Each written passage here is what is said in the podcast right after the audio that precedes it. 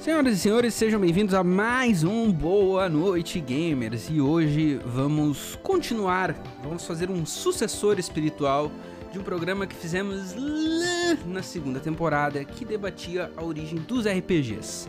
A gente vai continuar a história dos RPGs hoje, progredindo para o campo dos computadores. E para fazer isso, tenho aqui de praxe o inominável, o estimado. Talecos JP, o cara da aliança secreta dos Cavaleiros Balduinos. qual que é o importante de nota, assim, para nós começar essa história, né? A gente resolveu botar alguns campos delimitadores, umas paredes invisíveis no final do game ali, que vão delimitar a nossa discussão para ela não virar uma gigantesca e inenarrável palestra, né? E daí, aí, Thales, tu me complementa aqui se eu esquecer algum deles, mas principalmente a gente vai navegar a história dos RPGs nos computadores, excluindo consoles de maneira larga e grande, e dessa vez a gente focou na história dos RPGs que a gente conhece mais, que são os RPGs ocidentais, western, né? Então a gente vai excluir das nossas discussões os RPGs nos videogames e os RPGs orientais de maneira larga. Não se enganem, já existia RPGs orientais aí desde o início da história, a gente só vai excluir porque a gente não conhece tanto e porque é um estilo diferente que a gente vai abordar com convidados especiais. Falou tudo, cara. Acho que é bom deixar isso aí separado, porque vai que alguém chegue e diga assim: não falaram de Final Fantasy. Não, não vamos falar de Final Fantasy porque a gente mal conhece. É, e se quiser ouvir falar sobre Final Fantasy, o episódio é dos remasters e dos remakes, né, cara? Que tem o Cloud na capa e que a gente fala muito de Final Fantasy. Mas para começar a nossa história, então, a gente vai voltar em Jurassic Park na pré-história, tá? Mas não na pré-história do mundo das cavernas, e sim a pré-história dos jogos de computadores. A gente vai voltar ali para a década de 70, 80, porque antes de qualquer conversa no sentido de RPGs e computers, a gente precisa falar de uma coisa que a gente expandiu bastante no nosso episódio de RPGs, que é o nascimento do D&D, né? Aquele sistema que hoje é até um filme, tem um filme recentemente do Dungeons and Dragons. E tem um filme antigo do Uibo, que todo mundo odeia. É, exatamente. Mas em 1974 sai o Dungeons and Dragons, que é o RPG de mesa na sua primeira edição e sabemos aí a reveria que é um sistema e uma ideia e uma forma de jogar analógica extremamente influente. Mas como que isso é influente para os games, Thales? Antes, na verdade, de te passar essa bola, eu te faço uma pergunta adicional. Como eram os PCs nessa época? 74, 75 por aí? Nessa época os PCs eram provavelmente do tamanho da sala onde a gente está gravando esse podcast, né? E muitos deles eram chamados até ainda de mainframes. Então, eram coisas que só ia acessar numa faculdade ou numa instituição militar. E, obviamente, somente nos países desenvolvidos, com certeza, né? A verdade na tua frase, ela se representa no fato de que os primeiros jogos que a gente tem que trabalham essa ideia de um, um RPG, eles primeiro se influenciam no que eu disse de chupinhado D&D sem a mínima autorização, porque militar e cientista em faculdade ficou louco com D&D, né, cara? Então eles,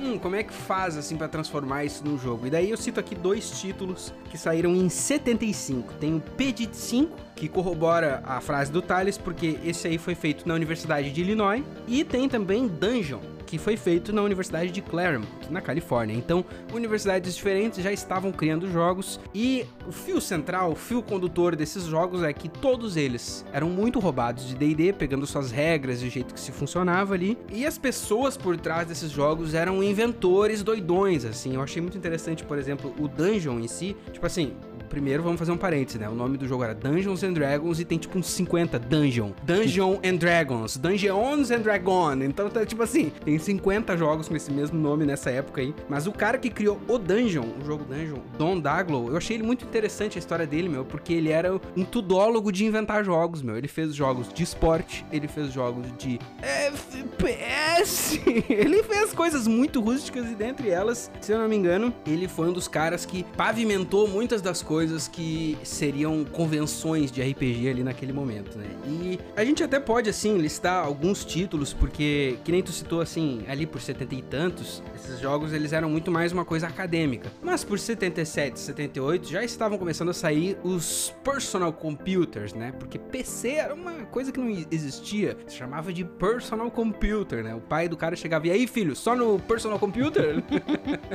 Mas com o advento dessas tecnologias, eu acho que tem tem um que o nome é TRS-80, que até parece um, um, um, computador moderno, assim, se um ET visse, ele eu não acho que parece um computador desses humanos aí e tal. Mas já saiu um jogo nessa época para esse personal computer que é o Temple of Asphy, que é, assim, uma coisa extremamente rústica. E é doido da gente ver assim, porque a gente vai botar as imagens desses jogos que a gente tá citando na tela, e aí vocês vão ver que não existe gráfico nessa época, né? uhum. né? Se existe gráfico em algum desses aí, talvez é só nos da década de 80, vai ser alguns riscos na tela para representar que tu está em algum lugar andando em alguma coisa, né? Mas esses primeirões vai ser somente texto, né? O mais doido disso aí é que se tu, que nem no meu caso, estiver jogando Call of Duty Black Ops, o jogo tem um menu interativo ali que tu pode acessar um computador da época. Hum. E ele tem um jogo chamado Zork, que não tá aí na tua lista, pelo que a gente tava vendo, que é um jogo desses de RPG textual e eu joguei ele no dentro do Call of Duty e foi uma experiência muito doida, assim. Porque tu acessa o computadorzinho do, do Call of Duty, digita Zork e abre o jogo. E eu fiquei tipo assim, nossa, será que isso é um cheat, alguma coisa? E depois que eu fui ler e entender que era um jogo de 79, eu fiquei, caramba, jogo. E aí o jogo ele vai te descrevendo algumas situações do tipo você acordou, você está não sei aonde, a oeste tem uma cidade, a leste tem uma floresta assombrosa e na época, eu com meus 12, 13 anos, até consegui imaginar algumas coisas assim. Hoje em dia o TikTok derrete a cabeça do jovem. Naquela época eu consegui. E tu assim... não é mais jovem?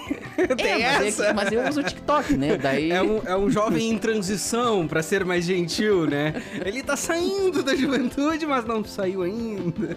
E aí nessa época eu até fiquei assim, tá, mas pera, se ali é uma floresta assombrada, eu não vou para aquele lado, eu vou pro outro. E aí eu fiquei acho que uns dois dias tentando jogar esse Zork dentro do Call of Duty ali. E tipo, tinha que digitar no console, né? No, hum, no... que dor. Abrir o teclado, tu tinha que digitar ali no, no, no, controlinho do Xbox, era meio punk. Mas eu fiquei uns dois dias andando em círculos no jogo, assim, foi o que eu consegui fazer, né? Só pra eu entender, tipo assim, se era um jogo que tu acessava, tipo, in-game ou era tipo essas, esses menus a extras e daí tu entra, assim? Era um, era um jogo que tu conseguia sair em game e depois ele ficava acessível, tipo, no menu principal do game. Que loucura, cara. É, é interessante, assim, quando títulos modernos fazem esse port, tipo, Blasphemous lá tem um remake dentro dele mesmo, mas é característico desses jogos dessa época mesmo, eles serem muito emprestados do RPG, né? A gente falou, assim, de roubar regras do D&D, e aí, pelo que tu tá dizendo de descrição e opções, se assimilava muito até com como uma mesa de RPG funcionava naquela época, né? Aí existe até um, um estudo a ser feito, dica de TCC, se alguém tiver afim, de como era jogar um RPG naquela época e como é hoje, porque com os avanços das regras as coisas vão mudando muito. Eu falo da mesa em si, né? Mas esse período da, da pré-história, ele é importante porque em 80, 1980, sai um jogo que muda tudo, cara. E muda tudo de um jeito que até hoje, 2023, quando esse programa está sendo gravado, a gente sente a influência desse jogo, por mais que muitos gamers que não escutam o Boa Noite Gamers estão desinformados, não sabem, que é um jogo chamado Rogue que fazia, pra época, uma coisa descrita como Dungeon Crawler. Tu ia crawling through a dungeon, veja só você, né? Tu ia ali andando, explorando e matando bichos e era também muito centrado em como RPG funcionava mais antigamente, na ideia do loot. Ah, o loot era a recompensa, o ficar mais poderoso para lutar com bichos mais poderosos e assim por consequência. Mas por que que esse aí é importante? Porque com Rogue nasceu o que se chama de roguelike, porque o like é esse rogue aqui, o original, veja só você. e entrando na década de 80, a gente vai finalmente começar a ter gráficos melhorzinhos, né? Porque daí se a gente já personificar um labirinto uhum. para esse jogo, tipo o Rogue, uhum. a gente vai conseguir ilustrar muito mais para as pessoas que estão jogando essa grande aventura computacional que ela está vivendo, né? Cara, eu gosto de iniciar essa época citando esse, esse sintoma que a gente vem trazendo, que é as roubagens de D&D, porque um jogo extremamente importante do início da década é o Dungeon and Dragons. Ele não é o Dungeons and Dragons, ele é o Dungeon On, é só uma dungeon e vários dragão. Se Mas... o dungeon lá do, do, do, antigo era só dungeon e não tinha os dragons, agora eu Exatamente, vai evoluindo, assim, vai galgando com o tempo. Mas esse eu acho interessante porque ele bate muito nisso que a gente estava discutindo de os caras serem meio tudólogos, experimentando e cientistas, assim, porque se tinha ali o Don Daglow que já estava tentando fazer um jogo disso, um jogo daquilo, o cara que faz o Dungeon and Dragons é o Peter Trefonas. E esse nome pode parecer assim, tá, quem quer esse Zé aí? Eu não conheço ele na fila do pão. Mas ele é o cara que fez a primeira das primeiras versões do Snake. Aquele que tu jogava no teu Nokia em 2000, sabe? O, o jogo, jogo, da, da cobrinha. cobrinha. Olha aí. Então ele é o cara que, dentre outras coisas, pra tu ver, né? Eu, eu consigo imaginar, assim, se a gente vai fazer um RPG mental, eu consigo imaginar os caras, tipo, literalmente tentando tudo. Ah, fiz um, deixa eu tentar outro. Tipo assim, tipo um diretor que quer fazer filmes de vários gêneros, saca? Mas essa época, que nem tu já citou mesmo, ela é caracterizada do Dungeons and Dragons pra frente por updates gráficos, né? Porque a gente vivia assim, eu consigo imaginar uma coisa bem nova fronteira, tipo, ninguém sabe o que, que tá acontecendo, como que nós vamos inovar, né? E aí o gráfico era feito, tipo aquele, como é que é aquele sistema? É ACI? Eu não sei, aquele que é tipo ACI, de... é isso aí. Isso. E faz, tu faz um desenho com o hífen, a barra contra a barra, e aí a imaginação te leva onde tu conseguir ir. É, isso já é, se tu for ver assim, nesse período bem inicial, isso já é um upgrade de como eles funcionavam, cara, só texto, né? Mas não demorou muito ali por 81, 82 a surgirem os que já tem, não, já tem um gráfico, apesar de o gráfico ser tipo assim, pá, o Wolfenstein 3D era luxo perto disso e seria muito influente lá pra frente, né? Mas tem alguns títulos assim que eu acho interessantes, tem o Wizardry, que virou uma série, se eu não me engano, né? Isso, isso. Esse aí até eu tava vendo ali na nossa pesquisa, ele parece que vai ganhar até tipo um remakezinho, assim, de algum fã ou alguma produtora. E aí já estão atualizando ele para um gráfico que se mexe. Oh, que loucura! Eu achei interessante a série Odyssey, que é The Complete Adventure, porque os caras, eles escreviam, tipo assim, eu, eu fui pesquisar um pouco, assim, outros títulos que tinha dessa galera que criava.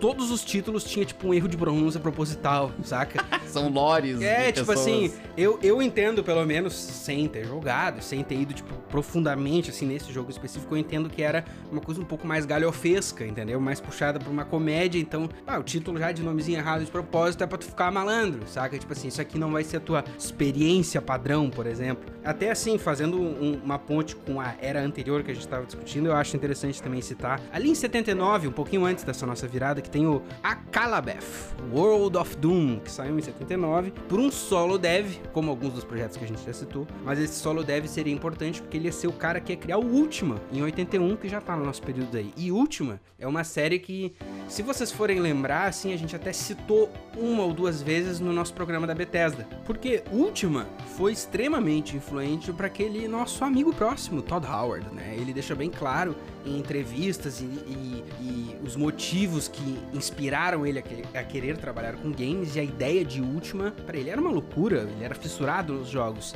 E esse período que a gente cita, de. Ali vamos definir assim de uma maneira mais grossa, de 80 a 89, foi um período extremamente fértil para a série Ultima, porque o primeiro deu muito certo em 81 e eles vão tem seis jogos, cara. De 81 a 90 tem seis jogos. E se eu não me engano, o Rambo dos Jogos falou desse jogo com a gente. Ele andou falando de última, algum que tem pro Super Nintendo, alguma coisa assim. Lógico, né? A gente não vai entrar a fundo nos que saíram para consoles, mas todos esses jogos saíam mais para PC, MS-DOS. Então acho que é interessante esse, essa ligação com mais outro episódio do Bonante Gamers. É, e sabe o que, que me lembra, cara? Tem muitas bandas que eu gosto, vou fazer uma parada nada a ver, mas muitas bandas que eu gosto citam, tipo Rush, por exemplo, como influência, uhum. tá? Ah, porque o Batera, não sei o que. Então, tipo assim assim, um dia eu fiquei assim, tá, meu, se tanta gente cita que essa tal dessa banda é boa, eu sou obrigado a ouvir, né? Porque alguma coisa tem aí. E o último me parece a mesma coisa, tipo assim, tá, mas tem tanto developer que eu respeito que cita que uma hora eu sou obrigado a jogar, porque tem que ser alguma coisa.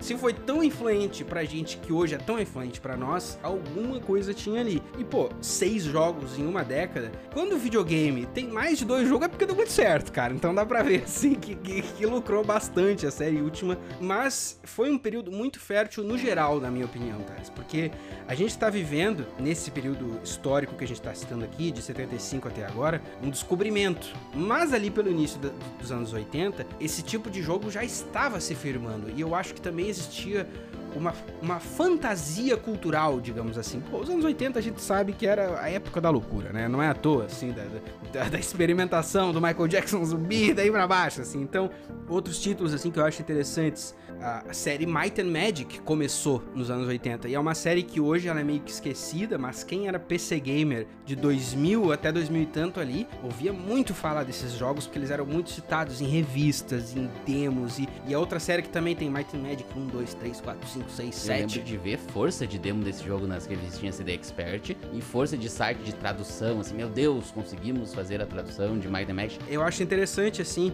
porque é uma memória que tu então compartilha comigo de. Uhum. Era uma coisa muito presente mesmo, assim, né? nesse período ali, final dos anos 90, início dos anos 2000. PC Gamer era. Não ia demorar muito até alguém falar assim, ah, saiu o Might and Magic 4, 5, não sei o quê. Outra série dessa época que também é citada, um pouco menos até, é The Bard's Tale, começou em 85. E é um pouco mais puxada, assim, pra uma galhofinha, mas não tanto. Essa aí é interessante, que essa aí já tem um gráfico bem mais avançado que as outras, né? Isso. E aí eu, eu acho legal também dessa parte do- dos gráficos desses jogos ali, da- passando um pouquinho o início dos anos 80, que conseguia simular os labirintos. Quando chega os gráficos mais avançados, é tipo assim, é um bloco gigante de texto embaixo, com alguns status do teu Uhum. personagem, onde tu digita. Na direita é outro bloco de texto gigante, com uma fonte sempre medievalesca e tudo Sim, mais sim, sim. descrevendo a cena ou alguma coisa do gênero, e aí no cantinho esquerdo, daí uma mini imagem em 8 bits, assim, 2 Isso. bits, 4 bits. Não, isso- esse ponto que tu trouxe é bom porque o HUD era um negócio, né? E a primeira coisa, assim, alguém que tá vendo aí o programa, nosso programa no YouTube, inclusive se inscreve e deixa o seu like, mas para as pessoas que estão vendo, tipo assim, a HUD é um bagulho, né? Tipo assim, tem mil coisas e, e a tela do teu jogo é uma coisa muito mínima, assim. Eu gosto de comparar culturalmente com como é hoje que tu vai jogar um jogo nada a ver com a paçoca, mas Last of Us Part 2 e o HUD é mínimo, tipo assim, é Game Se Brother. nem existe, né, É, se quiser. Exatamente, mas se a gente vai, por exemplo, a 88, as coisas elas vão caminhando mais e mais para uma progressão até de business, porque em 88 sai um título chamado Pool of Radiance. E esse jogo, ele é chamado de um dos primeiros ou o primeiro jogo Gold Box, que porra, é um jogo Gold Box. Uma ideia extremamente malandra de business, porque, pô, mas estão fazendo tanto jogo assim com D&D, estão roubando, estão pegando nome emprestado, que porra é essa? Um dia a Wizards of the Coast disse: "Não, vamos se juntar então, né? Não posso vencê-los, vou me juntar aos game developers" e vendeu lá, tipo assim, começou a licenciar para fazer jogos oficiais. Pra quem não sabe, até eu não expliquei antes, mas Wizards of the Coast é a empresa que cuida de D&D e de várias dessas coisas aí. Se eu não me engano, é Magic também, um monte dessas, desse tipo de cultura é da Wizards of the Coast hoje em dia. E começou a rolar então o licenciamento. E se a gente vai botar assim em, em perspectiva a história de RPGs, se o D&D saiu em 74, em 88 já era uma propriedade intelectual muito mais fundamentada. Então já existia muita lore, muitos eh, livros paralelos contando histórias de mundo e tal. Então é muito óbvio o interesse mercadológico em explorar aquilo com produtos, né? Vamos fazer jogos que tem a ver com D&D, que tem D&D no nome, que não sei o que. E eu acho até interessante, assim, que não só o sistema de D&D é aplicado, tipo assim, à risca, igual era nos RPGs da época, como toda a lore vinha junto, né? Isso também trazia daí, pô, tu vai ver ca a capa desse Pool of Radiance, meu Deus, parece uma carta de Magic, arte maravilhosa, linda, assim, né? E em 88 sai Pool of Radiance, e também sai um outro título, tá? Esse título que nós já conversamos bastante no episódio da Bethesda, um título chamado Wasteland. Um jogo que vai servir alguns anos depois de base para o nosso querido Fallout. Esse aí é legal, que aí já tem até um bonequinho que anda, né? É, exatamente. E acho interessante também, cara, citar que esse é um jogo que vai contra todos que a gente citou até aqui, porque esse não é medieval.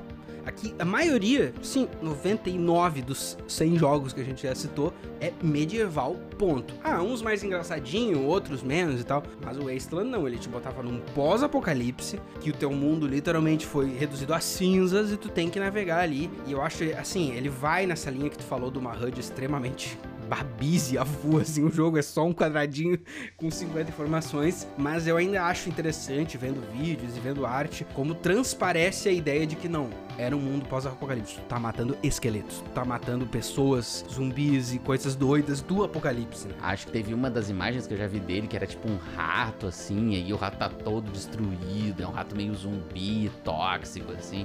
Ele, ele pega bem forte na parte gráfica ali pra te surpreender com essa ambientação pós-apocalíptica. E pra trazer o apocalipse e a história que a gente vem guiando pro ambiente 3D, no finalzinho do finalzinho do finalzinho, ali em 89, tem Draken, que é o primeiro RPG 3D, cara.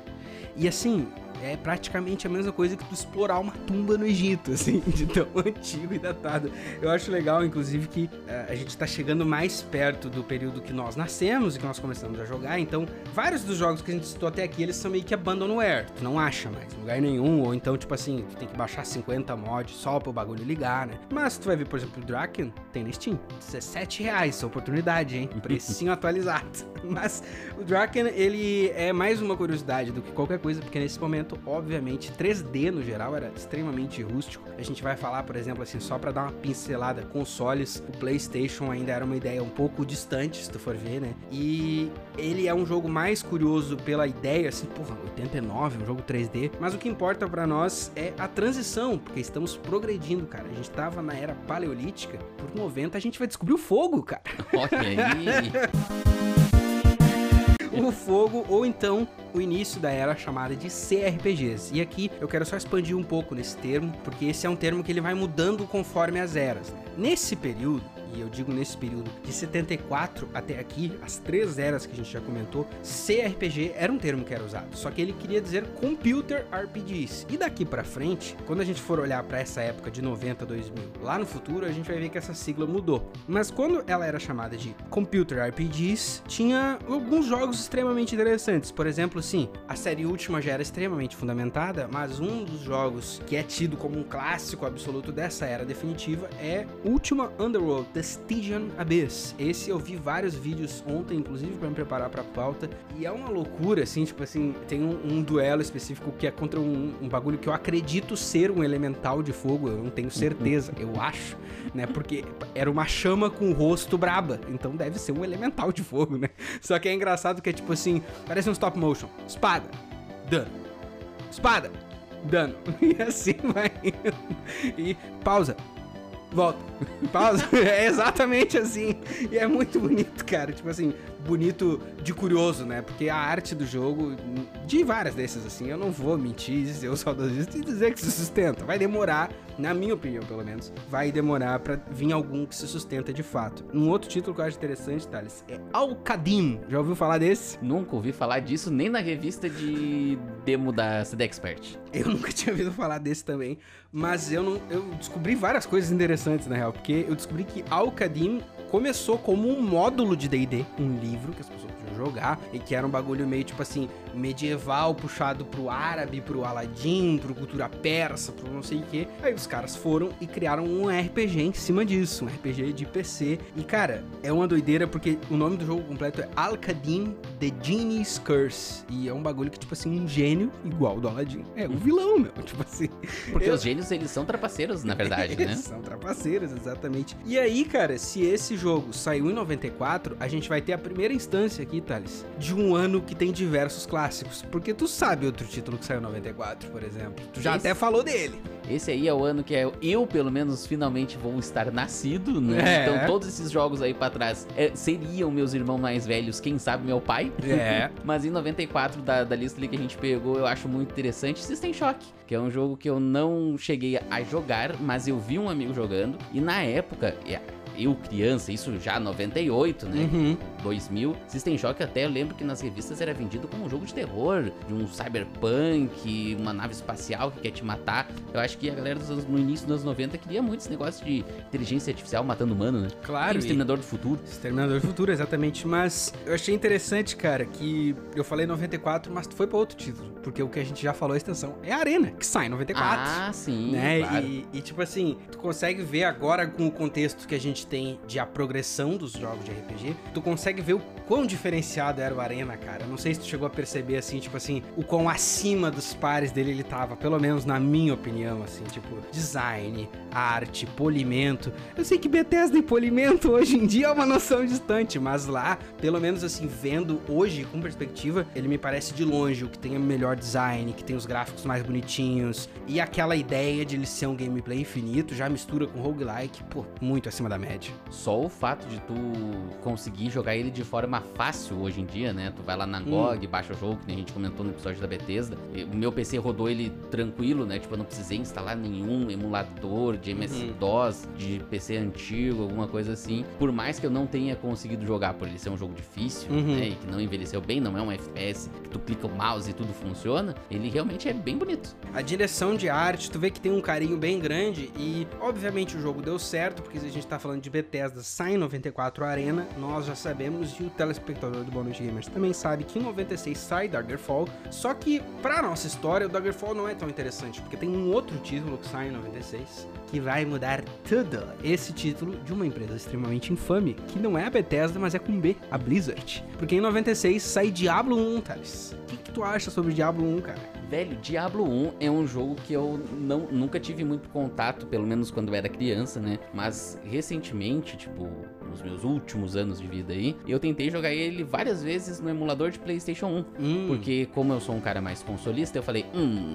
Nem sabia que ele tinha pra console, que loucura. Tem uma versão pra console, se eu não me engano, ele é meio capadinho, assim, uhum. algumas coisas. Tem que ver direitinho como é que funciona. Mas tem, tem um port pra PlayStation 1. Eu tentei jogar e, assim, no PlayStation 1 eu achei bem jogável jogável, né? E no PC eu nunca cheguei a tentar jogar ele, porque eu me interessava mais por tentar jogar o Diablo 2, hum. que, né, que vai ser mais pra frente, mas que eu via muito a galera jogar na faculdade, matar aula jogando Diablo 2. Hum, com certeza. O Diablo 2 não tá tão longe da nossa história, mas antes da gente chegar nele, tem algumas coisas interessantes ainda. Por exemplo, quando a gente fala de alguns clássicos, outros que a gente já citou na história da Bethesda, sai o primeiro Fallout em 97, sai o hum. segundo Fallout 2000, em 98, aliás, 2008 não, 98. É muito louco, inclusive a gente vendo assim o desenvolvimento curto de vários desses jogos, né? Um ano depois já tava ali, e vários deles, tipo assim, pô, Última tem seis numa década, que loucura. Qual série hoje em dia que tem seis de 2012? A... Só FIFA. Só Call of Duty, se pá, real. Mas aí é importante esse período, assim, eu queria citar ele, porque em 98 sai Baldur's Gate 1, uhum. que é um título extremamente clássico que a gente já vai falar. A gente não vai falar dele agora, porque tem um motivo por trás do por que a galera ama tanto Baldur's Gate 1 e alguns dos jogos dessa época. E esse motivo se chama BioWare, porque a BioWare criou uma engine chamada Infinity Engine, que é a engine que roda os três, os três não, os dois Baldur's Gate, né? O Icewind Dale também. E é aquela engine aí que tu vê assim que ela era a, a, aquela coisa que deixava os RPGs com aquela clara, cara bem clássica isométrica, né? A gente não citou muito até, mas até ali Diablo 1 e tal, tipo assim, Diablo 1 e os Fallout são os primeiros exemplos, na minha opinião, decentes de isométricos, porque pô, os outros tudo era meio naquela visão FPS, digamos assim, primeira pessoa, né? E a Infinity Engine, eu acho doido a parada dela, porque as pessoas são muito fã dessa engine, cara. E eu digo as pessoas, eu não quero dizer o mundo todo. Tu não vai no Maracanã e as pessoas sabem o que é Infinity Engine, mas o fã de RPG, que é fã desses aí, que é tipo assim, ah, Skyrim é uma bosta porque bom eram os clássicos. Esse fã é doido, doente pela Infinity Engine. Tanto que quando a gente tá falando lá na frente dos anos 2000, de Larian Studios e esses outros RPGs que estavam recebendo uh, continuações via crowdfunding, muito do interesse das pessoas em apoiar esses projetos era que fizessem um update na engine para as pessoas poder continuar criando ali. Vê a loucura do bagulho. Muito do interesse vinha do, tá, tá, o jogo é legal, mas eu quero que tu mexa na engine para poder usar hoje em dia, se tu for ver. É, não, isso aí é bem clássico de acontecer, né? Quando tu consegue fazer uma engine que consegue fazer uma coisa muito bem, tu não tem por que até se desfazer dela, né? É. O, o, exemplo, claro, aqui vamos continuar falando de Bethesda, é a Creation Engine, né? Que, tipo, por muitos anos ainda ela, com certeza ainda vai ser usada, por mais que o pessoal reclamou dela no, no Skyrim lá na frente, reclama dela no Fallout 4, reclama dela no Starfield, mas ela é a que funciona pra Bethesda. Então não tem por que trocar. De e fato. outra coisa interessante dessa época aí, tu falou do Fallout, tu falou do Wasteland, todos eles são da Interplay. Não sei se tu parou para ver, mas aparentemente é uma empresa que suportava bastante a questão dos RPGs, né? Mas em 98, cara, até tem assim no Fallout 2, que é muito interessante, que tem a ver com a Interplay, mas o bagulho que eu acho que muda a discussão de um jeito diferente, e não é à toa que é extremamente influente até hoje, é o Baldur's Gate 1, né? E aí a gente fala de Baldur's Gate hoje, 2023, e todo mundo já pula pro terceiro, que é, pô, esse jogo extremamente amado, que esse ano tá indo muito bem, que se fala numa suposta volta desse título de jogo justamente por causa do Baldur's Gate 3.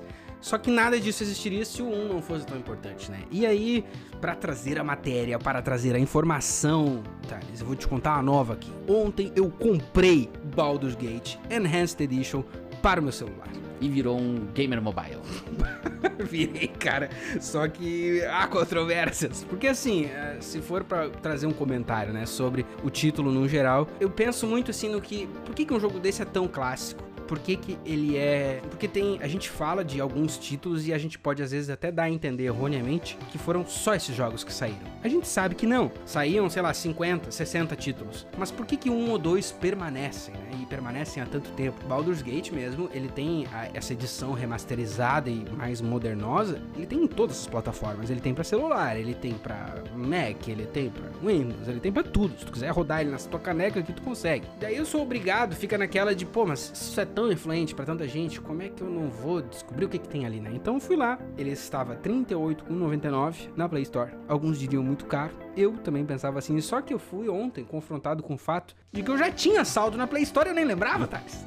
9 reais. E deu, ah tá, não vou precisar pagar 39, vou pagar só 30? Foda-se. Daí comprei eu não sei o que, que eu esperava, tá? Eu acho que eu esperava, tipo assim, se tu for ver um GTA San Andreas de celular, que é só os controles touch, super moderno, eu acho que de repente eu esperava isso. Só que eu fui confrontado com a verdade, né? Com a realidade de que, cara, esses jogos é, é, é, assim, em palavras eu não vou conseguir explicar o quão complexos eles são. Tipo assim, eu joguei de hoje, de ontem até hoje, eu devo ter jogado tipo duas horas. Meia hora foi na criação de personagem. Porque tu pode escolher a raça dentre tipo 15, tu pode escolher Nossa. tipo a classe dentre 12, e dependendo da classe, tem subclasse e daí tu vai. O jogo ele se baseia com licenciamento e tudo certinho nas regras de DD da segunda edição. Então, até para facilitar para ti, ele não deixa tu buildar muitos pontos, ele te dá uma sugestão.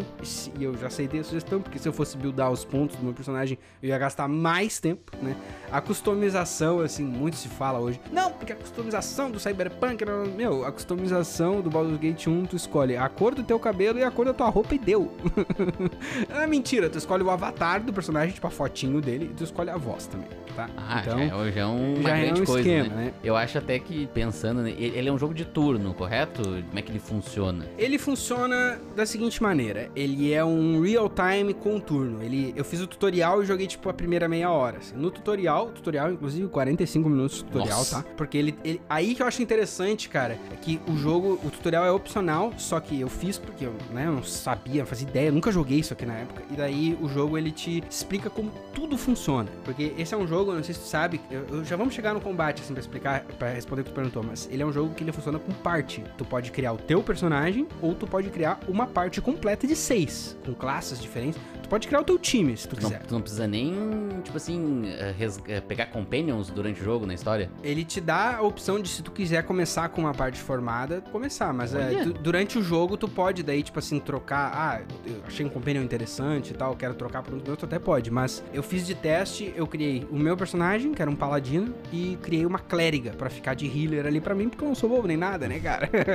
Só que daí, o que, que eu acho interessante, voltando pro tutorial do jogo? Ele te explica como funciona tu escolher habilidades, tu memorizar as habilidades, e daí eu fui confrontado com quão D&D o jogo é, porque o D&D, tu não sabe, mas ele tem um esquema que tu tem um número X de spells por dia, tipo Dark Souls. Pode usar uhum. três vezes a Fireball por dia. Só que isso funciona no D&D também para tu aprender magias novas. Tu, tu, tem que aprender a magia e na lore do jogo, ah, o mago tem que escrever ela no seu caderno e daí ele tem que repousar para aquela magia cravar na mente dele, ele aprender de fato, digamos assim. uhum. assim. E o jogo faz isso exatamente igual. Tu tem que escrever a magia no teu caderno, que daí, claro, é um botão, né? Memorizar. Daí o teu mago aprende, e daí ele tem que repousar, e daí ele pode usar as magias. E tudo isso o jogo te ensina no tutorial. E, ah, acabou o tutorial aí. Não, porque daí ele vai te explicar que a classe do ladrão pode arrombar portas e arrombar uh, baús de tesouro. Daí ele traz um rogue pra tua parte. Tipo assim, um NPC chama um rogue. Ó, esse cara aqui vai te ensinar como funciona o tutorial de rogue. Daí o rogue também tem uma outra terceira parada que ele detecta armadilhas armadilhas nas dungeons. Daí você tem que aprender como detectar armadilhas. Daí tá, aprendi o rogue, beleza. Agora eu vou chamar um feiticeiro para tu aprender como o feiticeiro é diferente do mago. E assim ele vai indo, tá? Caramba. Faz todo, essa, todo esse tutorial e te larga, tipo, numa dungeon, assim, tipo assim, ó, eu preciso que tu ache a chave de tal coisa. Se tu fizer isso, teu treinamento tá completo. Show de bola. Aí tu vai ali e faz, é, tipo assim, alguns bichinhos eu botei na dificuldade normal e eu vi que se tu sobe já pra dificuldade veterana, se um personagem morrer, morreu. Tipo assim, tu pode perder os personagens para sempre. Tu faz ali e daí o combate funciona como, né? Agora vamos falar finalmente do combate. Ele funciona assim, e o jogo deixa isso bem claro no tutorial. Tu pode jogar ele em tempo real, escolhendo tuas habilidades enquanto a merda acontece, mas o jogo vai ficar bem difícil. No tutorial já deixa isso claro. Então o esquema é que tu jogue com a tua parte de 3, 4 bonecos e que tu vá pausando o combate enquanto ele tá acontecendo para dar ordens. Tipo, no general, assim, tipo assim, ah, eu quero que o Thales é meu bárbaro e eu tenho lá a maga, a Ana e a minha healer. Eu quero que o Thales vá pela esquerda, a Ana vá pela direita, só que, que a Ana já fique com o heal preparado para quando o Thales for bater, porque ele vai tancar o dano. É surpreendente o quão complexo é o bagulho no tutorial. Aí ele abre uma cutscene pro início do jogo. Daí o início do jogo é tipo assim, a cutscene praticamente stop motion, só mostra um vilão matando um humano e tipo assim, esse cara tá por aí. Saca? Daí... Eu sou malvado. Exato. Me procurem. Aí corta pra uma tela bem parecida com a- o HUD que a gente tava descrevendo de alguns jogos, no sentido de que tem uma, uma cena bonitinha e um texto embaixo. Daí tu finalmente é situado no mundo. O mundo é tal, tal, a cidade de Kendawood, não sei o que. Tu é um órfão, eu achei legal que ele já te conta, tipo assim, o que, que tu fez até aqui. Tu é um órfão, tu, é, tu tá sendo treinado por esse cara que é tipo Gandalf, assim. E esse cara, ele, ele, ele, as últimas semanas, ele tem ficado bem estranho. Tu tá achando ele cada vez mais esquisito. E ele só te mandou encontrar ele agora numa taverna com todo o teu equipamento, porque tu vai viajar, tu não sabe o que, que é. E o jogo te larga na porta da taverna. Aí tu começa o jogo. E eu achei muito doido jogando ele de fato, finalmente botando as minhas mãos no gameplay. Isso tudo assim pra te situar, isso aconteceu no ônibus vindo pra gravação. E aí, cara, eu achei muito doido que eu joguei 30 minutos e eu já peguei três quests. Caramba, já, já tá cheio de coisa pra fazer, velho. Já tá cheio de coisa pra fazer. E não tem muito assim, tu quer aceitar a quest ou não. Tipo, uma menina me disse assim: Putz, eu quero. é, Ah, meu livro de magia eu não tô achando, eu acho que tá nos estábulos. Pimba, quest. Pegue o livro de magia nos estábulos. Aí eu fui. Aí fiquei explorando, assim, porque eu sabia que em meia hora eu não ia conseguir jogar a história. Então eu fiquei explorando. Tava na taverna, subi na taverna. Daí tinha um nobre lá. O nobre disse: Ah, porque o meu cavalo, não sei o que, não sei o que. Pimba, quest. Ah, acharam o cavalo do cara. Então. Eu já fiquei tipo, caralho, calma, calma, saca? Tem como dropar quests. Mas uma coisa eu digo, cara, pra resumir assim minha experiência com Baldur's Gate, com esse clássico título, né? Ele parece de fato um jogo muito interessante, só que pra jogar ele no celular tu tem que ter um tablet. é que a gente vem citando como é a HUD de vários desses jogos, e o Baldur's Gate claramente é um upgrade. É mais isométrico, a tela tu pode dar zoom, só que ao mesmo tempo o HUD na volta, tipo assim, na esquerda tem sete menus, na direita vai estar a tua parte, se tu tiver com ela cheia, tem seis personagens. Então, tipo assim, num celular, tu pena muito, cara. Eu, em uma hora e pouquinho que eu joguei, quase duas, já tive várias situações de que eu queria que os personagens fossem pra um ponto, só que naquele ponto tinha um personagem. Então, quando eu clicava, vão lá, eu selecionava um personagem sem querer. Assim, bah, no celular, cara, sofrimento total. Isso já faz eu reconsiderar o que eu tinha dito, de que os Fallouts tinham que ser feito um remake pra celular. Não tem como.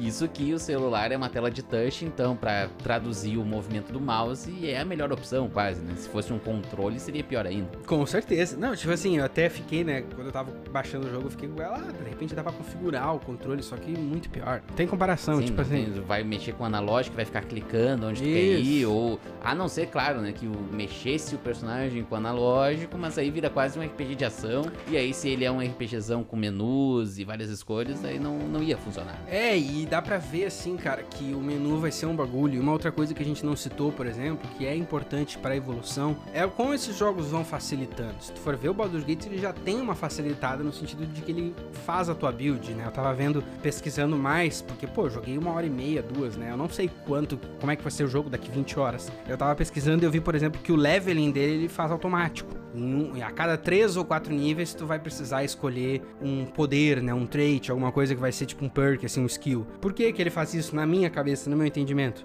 Pro cara não ficar soft locado, né? Porque daí se, pô, lá o Thales MC, ele não sabe como é que é que funciona o RPG, ele quer botar tudo em força. Só que o personagem dele precisa ter constituição, precisa ter inteligência e tal. Vai ficar trancado e vai ter que fazer um save novo, com 20 horas de gameplay. Então, pra facilitar, ele vai te buildando. Só que ainda assim, um jogo velho desse, não, não tem como. Ele vai ter dificuldades embutidas. Por exemplo, assim, uma coisa que vários desses que a gente citou até agora são problemáticos é no, no carry weight, o peso que tu pode carregar. Os jogos eram meio limitados e eles ficavam, tipo assim, pra dificultar pro player, tu podia carregar, sei lá, 20 quilos. E daí tu pegava três itens, pum, Bateu 20 quilos, porque a tua armadura, o gold que tu tá carregando, tudo pesava. Então, tipo assim, tu vai vendo, isso é uma das evoluções óbvias. Vai ficando muito mais leniente. Quanto tu pode carregar. O Baldur's Gate, uma das mecânicas incríveis dele, Thales, é que tu podia salvar frequentemente. Tá entendendo? É, não, o bagulho, o bagulho é, bem, é bem jurássico pelo que eu tô escutando aqui, né? Então, com certeza é o tipo de jogo que o Talex JP não conseguiria jogar, assim, porque... Cara, se o Tresto já ficou receoso, imagina o primeiro. tá dito aí, assim. Tá dito aí, mas até pra gente não, não deixar o Baldur's Gate nos, nos acomodar, a gente vai passar pra 99. Tem um outro título muito clássico, que é o Planescape Torment. Esse eu nunca joguei, mas eu acho interessante que ele vai nessa veia isométrico, bonitão, assim. Dá pra ver que ele tem um estilo de arte bem distinto. E, putz, cara, o que eu já escutei que esse aí é um clássico absoluto, não dá para expressar, assim. Sempre na revistinha de videogame, quando a gente era criança, aparecia uma demo, aparecia alguma coisa. Infelizmente também não tive contato com ele, porque eu nunca peguei um desses CDs e instalei esse jogo em específico, né? Aí, em 99, ainda, cara, tem um que eu tive bastante contato e quando eu era criança, né? Inclusive graças ao que tu acabou de dizer das revistas de videogames. Porque em, eu não sei se foi em 99, eu acho que não, deve não, ter sido 2001, 2001, 2002. Por aí, mas saiu numa PC Gamer brasileira, se eu não me engano, ou CD Expert, o Silver que era uma capa muito linda de um cara que parecia um, um cavaleiro, um guerreiro com uma armadura de metal, assim, cheia, bem ombruda, que tu sabe que criança gosta de armadura com ombro grande. E ele tava, tipo, com duas espadas, assim, com as mãos abertas, meio uma pose de Jesus, e eu fiquei, caralho, mano, eu preciso jogar isso. Não lembro quem, se foi, tipo assim, meu coroa que comprou porque ele queria jogar, o seu encheu o saco, não sei, cara, eu sei que eu joguei isso. E, cara, que eu fiquei fascinado com esse jogo na época, como é que é... Eu vou só te contar o início do plot dele pra tu ver como ele engancha o cara rápido, meu. O jogo começa e tu é esse cara, o loirinho da capa. Eu esqueci o nome dele, se eu não me engano é Deve David. ser Silver. Eu acho que é David, cara. Não, não sei porque eu acho que é David, mas vai estar tá aí na tela, né? Tu é esse loirinho da capa. E o jogo começa extremamente vibes, meu tá na tua casa com tua esposa. Daí é tipo assim, a tua esposa, ah, tu é muito legal, eu te amo, tu, ela, tu é linda, tu é minha esposa, eu também te amo. Daí ela tá pegando, se eu não me engano, tá? Memória nostálgica faz 20 anos que ela joga essa porra. Então, se eu não me engano, é um bagulho de que ela, tipo assim, ela tá pegando umas maçã. E daí tu, ah, eu vou treinar a espada com o meu mestre lá dela. Não, vai, não sei o que tu vai treinar a espada com teu mestre e daí ali tu aprende as mecânicas de combate. E eu fiquei fascinado na época, porque esse aí já é um movimento, por mais que não pareça, pro RPG de ação, porque ele não tinha turno. Ele era um jogo que, olha a mecânica incrível dele, cara. Os movimentos que tu fazia do mouse mudavam como que era a tua espadada. Olha. Se tu clicasse com, se tu clicasse o botão de espada e fizesse uma menção para frente, ele dava uma estocada. Se tu clicasse e fizesse um swipe, ele dava um corte rápido. E ele era todo assim, tipo assim, real time total, não tinha turno. Aí, tipo, o teu mestre era, já dava para ver que ele era, ah, se tu era um cara, sei lá, de duas espadas, o teu mestre era no estilo mais diferente, mais devagar. E aí o jogo vai começando super bem e tu, bah, que foda. Tu volta para casa e a tua esposa foi capturada. E tu tem que ir atrás dela, porque esse tal desse mago, dessa galera foda que manda no reino capturou. E aí vem todo o plot, tu fica lá, eu na época fiquei com meu mano David Silver, vamos chamar ele assim. Eu fiquei, meu Deus, cara, o amor, eu vou ter que vou ter que ir atrás da quest de, de, de devolver o amor da tua vida. E aí tu vai numas quests muito insana, tu vai ganhando membros pra tua parte. E eu, eu gosto de lembrar dele assim, porque ele é um jogo muito fantástico. Tipo assim, Baldur's Gate, certo, vai ser também, só que hoje eu tenho 31 anos, né? Mas na época, quando eu tinha 10, 11, pô, tu, um level que é tipo uma fortaleza de gelo, e tu fica, meu Deus, cara! Eu não tô vendo num desenho, eu tô jogando nisso. Tipo assim, é, até é engraçado porque esse Silver, ele não é um desses clássicos que todo mundo conhece. Tanto que tu nunca ouviu falar até o citar. É, eu dei uma olhada só num vídeo no YouTube e ele me pareceu Final Fantasy VII, assim, uns bonequinhos cabeludinho e é. tu vai clicando com o mouse. Isso é engraçado, era exatamente isso que eu citar, porque eu me lembro de ter memórias muito fantásticas com esse jogo. E daí tu vai jogar ele e tu vai lembrar das imagens hoje em dia e é tipo isso, é tipo assim, tu percebe hoje, adulto, com conhecimento de como as coisas são feitas, que a imagem era um JPG estaticão bem bonito, e tu navegava por aquilo ali num 3D de mentira, com os bonequinhos bem pequenininhos, que não dava nem. Tipo assim, eu imaginava o cara com armadura e pica, mas tu vai ver, tipo, três polígonos, tá ligado? Sim, tipo uma assim. cabeça triangular e um corpinho em losango. assim, Exatamente, é. mas, cara, um jogo extremamente fantástico, um jogo que brincava muito com essa coisa de tu ir numa grande quest. Eu me lembro de vários dos levels até hoje, a Fortaleza de Gelo, a biblioteca, quando tu consegue os primeiros companions, e tem um puzzle, se tiver alguma pessoa ouvindo esse programa que jogou esse jogo, sabe do puzzle que eu tô falando, tu vai, tipo, pra primeira cidade, tá? E daí tem um tal de um portão para entrar, se eu não me engano, numa outra área da cidade que vai estar tá na taverna, alguma coisa. Não, tu vai na taverna, fala desse portão, e daí fala que tu tem que fazer, tipo, um código no portão para passar, porque tem que ter, tipo, uma senha. E na taverna fica claro que é, tu tem que bater no sino três vezes. Só que é tipo um código Morse. Tu chega no portão e tu tem que bater o sino de um jeito X, que eu não lembro qual que é, só que eu, com meu cérebro de criança infantil, eu não conseguia. E daí, tipo assim, o bagulho era tão grande que como que eu fui resolver? Do jeito que se resolvia em 2001. Saiu a revista seguinte, que tinha detonado do jogo, e daí tinha que ver como que o enigma era resolvido. E era um bagulho, tipo, ah, tu tinha que bater o sino duas vezes e a terceira era mais longuinho, tipo, três segundos depois, entendeu? Um puzzle clássico do Silver e, cara, pra tu ver o quanto a jornada é fantástica, eu me lembro muito mais da jornada do que do final, que é, é aquele ditado, né? O RPG é os amigos que tu faz pelo caminho. Achei legal que tu citou, assim, né, da questão do gráfico dele. Ele tá, esse jogo aí que tu citou, ele tá batendo anos 2000, e aí tem o gráfico poligonal ali, Final Fantasy das ideias. É, se tu pegar o Diablo 1, que era mais antigo, mas aí ele já era um, um outro estilo de gráfico, até o gráfico do Diablo 1 seria melhor, independente claro, da situação. Claro, claro, É, é uma outra aposta, se tu for ver, só que, pô, a gente tá falando, já que tu citou Diablo, é o gancho perfeito para falar do mestre, né, cara? Tipo assim, Silver era 99, porque talvez que Silver não foi tão reconhecido porque em 2000 saiu Diablo 2, amigo. Aí a conversa acabou, tipo assim, não adianta, qual, qual tipo assim, até Baldur's Gate é mega influente, só que pô, Diablo 2, cara, existe um motivo para ser jogado a extensão até hoje, mano. Tipo assim, a tua faculdade foi, sei lá, 2014, 15, e os caras estavam jogando alucinado como se tivesse saído ontem, brother, saca? É um papo de maluco total. E é legal que ele cria todas as convenções, eu acho, desse, dessa situação do action RPG, porque quando eu, eu vi o pessoal jogando falava, tá, é interessante, tentei algumas vezes jogar e acabei não me conectando com o jogo, uhum. né? Por ser medieval, aquela coisa toda, é um estilo que não, não, não, me pega muito. Só que daí depois, se eu fosse jogar os jogos que eu jogava no videogame, aí no Playstation, uhum. pô, tu tá jogando Marvel Ultimate Alliance é chupinhado do Diablo. tu, tu, vai dar, tem os poderzinhos A progressão ali. é muito parecida. De não, itens. O, o, a progressão de itens, o equipamento dos uhum. itens, né? Lógico, no Diablo tu faz o teu personagem ali, entre aspas, do jeito que tu quer. E no Marvel Ultimate Alliance, no X-Men Legends, tu tá jogando com os heróis certinho, mas Tu tem, se tu quiser, um sistema todo ali de escolher como tu quer que funcione uhum. cada herói. E, e, o gameplay em si, que é o que eu tava falando, pô, exatamente a mesma coisa, né? Acho interessante dessa época, por mais que a gente não vá necessariamente entrar na, nos jogos de console, que é o Baldur's Gate Dark Alliance. Ah, claro. Né? claro Porque claro, claro. esse aí eu joguei bastante. Eu peguei meu PlayStation 2, acho que foi 2004, 2005. Veio uma coletânea de joguinhos uhum. ali e tinha esse jogo. Uhum. E aí o Thales lá de 10 anos não sabia quase nada nada de inglês, eu só ia indo pra frente, velho. Eu peguei o Bárbaro, porque ele é forte.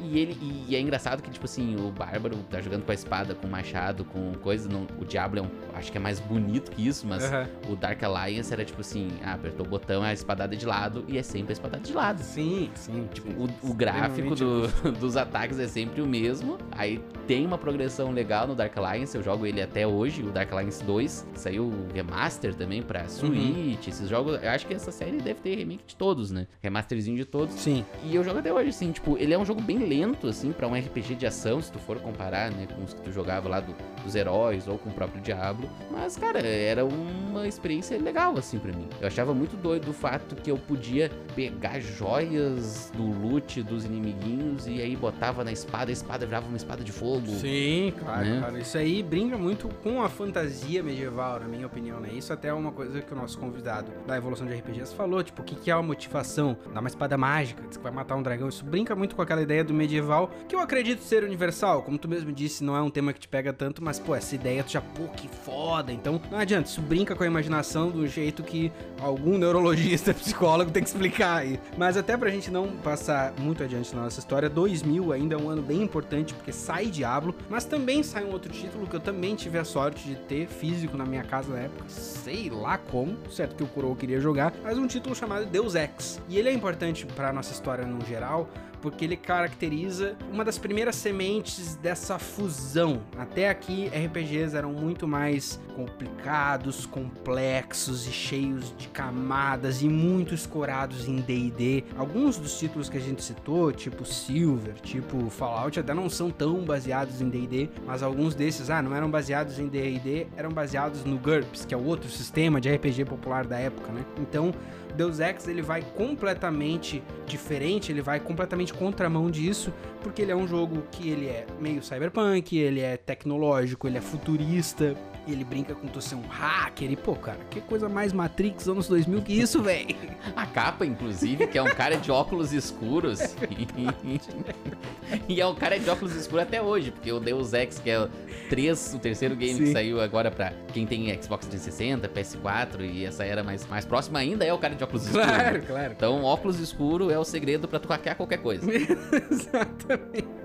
Mas aí, se a gente tá falando de hacks, bug do milênio e a história já chegou nos anos 2000, tá na hora de nós trocar de era novamente, porque daí a gente descobriu o fogo com 90 e 90 até 2000 ali. Só que daí, quando se descobre o fogo, né, Thales? O ser humano progride muito, o ser humano inventa mil coisas, o fogo é o, motivo da nossa existência hoje. E pros RPGs a coisa funciona igual, porque, cara, se até 2000 os jogos eram caracterizados desse jeito que a gente pôs pra vocês, de 2001 pra frente, que os consoles já eram algo muito mais forte em todas as casas gamers, o 3D também já era uma coisa muito forte. E daí o 3D vai mudar como os jogos de RPG funcionam desse momento pra frente. Ah, boa noite, gamers!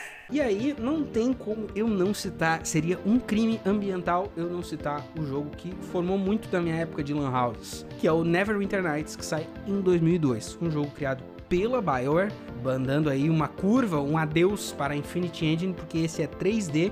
Neverwinter Nights é um módulo de D&D e esse jogo se baseia em tudo de D&D. A gente sabe hoje com o retrospecto da passagem de tempo, que tem 50 mil expansões e DLCs, e tudo é baseado em módulos de D&D. E aí eu queria saber, cara, se nesse período tu teve contato com esse tipo de jogo, tu frequentou a falida Storm Lan House? Eu frequentava, eu não cheguei a frequentar Lan House, mas eu ia na casa de um amigo que ia muito em Lan House, então uhum. então ele tinha os mesmos jogos que uhum. Lan House. Inúmeras vezes eu via o cabeça jogando Neverwinter Nights. Eu nunca cheguei a parar para tentar jogar ele, porque na época eu não, não podia jogar nada de PC, mas eu ficava olhando assim, tipo, ah, que legal, que maneiro, o personagem dele, e aí ele tem vários poderes, aí ele selecionava os poderes e lutava, assim, parecia ser algo mais uh, grandioso, entre aspas, que Diablo, porque Diablo eu vi a galera jogar, era só, tipo assim, tá, tu é o bárbaro, tu só bate num bicho ali, tipo, com um botão, e ali ele tem um menuzinho, tem outros hum. poderes, parecia ser algo mais expansivo. Cara, eu acho que a palavra grandioso que tu usou, ela define muito, e eu acho que isso tinha a ver com 3D. Claro, teorias tiradas do Instituto Meu Cu aqui, mas quando tu tá vendo um Diablo da vida, ele ainda puxa um pouquinho pro desenho, né? Tipo assim, não é desenho, eu sei que não. É, no caso do 2, né? Isso, tá do 2 e do primeiro, mas ainda assim, se tu vai ver, ele tem um estilo um pouco mais puxado pra uma ilustração medieval. Uhum. E o 3D, uhum. claro, o Neverwinter Nights era um jogo full medieval, só que o 3D ele dá uma escala pro bagulho que o isométrico muitas vezes tinha dificuldade de passar. Porque, pô, eu me lembro vividamente de estar numa cidade no Neverwinter Nights e era um bagulho extremamente fantástico fantástico. Óbvio que hoje a gente tem aí, pô, a última live que nós fizemos, que nós jogamos Cyberpunk, puta, aquilo ali é uma cidade de maluco. Só que em 2002, tu tá numa cidadela que tem guardas, que se tu quiser bocar o guarda, tu vai ter uma lição horrível, porque o cara é nível X mil, não sei quanto, e ele vai te dar um hit, vai te matar, e tu vai ser preso, porque nesses jogos tu podia ser preso, cara. Era um, é um bagulho muito fantástico e já brinca com outra coisa, que o Neverwinter Nights tinha um componente muito forte online. Isso eu lembro também de ver o cara falando, não, porque eu tô jogando online aqui, Pô, Neverwinter Nights, quem conhece e quem é do nicho do RPG sabe que é sinônimo do server do Terra, que é uma lenda até hoje. não sei se tu tá ligado. o server do Terra. Do, do, Cara, então se tu não sabe, eu vou ter o prazer de explicar, porque o que que era o bagulho, tá? E RPGs funcionam dependendo do RPG até hoje assim. Tem dois jeitos de se jogar RPG o jeito normal. RPG de PC, eu tô falando Never, esses tipos assim, mas tem o jeito normal que tu joga, tu grinda. Muita gente fala que gosta do grind, né? Eu vejo fã de Final Fantasy falar muito, não, o bagulho é o grind mesmo, que o Final Fantasy XIV online tem bastante isso. Às vezes tem o jeito mais normal, mais casual, que daí vai ter os caras que jogam Ranked, que jogam Raid, não sei o quê. E tem o jeito RP, que é o roleplay. Né? E aí, no Neverwinter Nights, isso era uma coisa muito forte. E se tu for ver, até uma coisa que foi elencada pelo próprio Alexander Paulus no nosso episódio anterior, é que ali pelo início dos anos 2000 o RPG tava em baixa. Então, RPG medieval ainda assim, né? Tava aquela ascensão da cultura Matrix, vampiro, não sei o que. Então, o Neverwinter, ele realizava essa ideia do RPG 3D grandioso, cidades, jornadas, e ele combinava isso com um componente online que tinha diversos servidores, dos dois jeitos que eu tô te falando.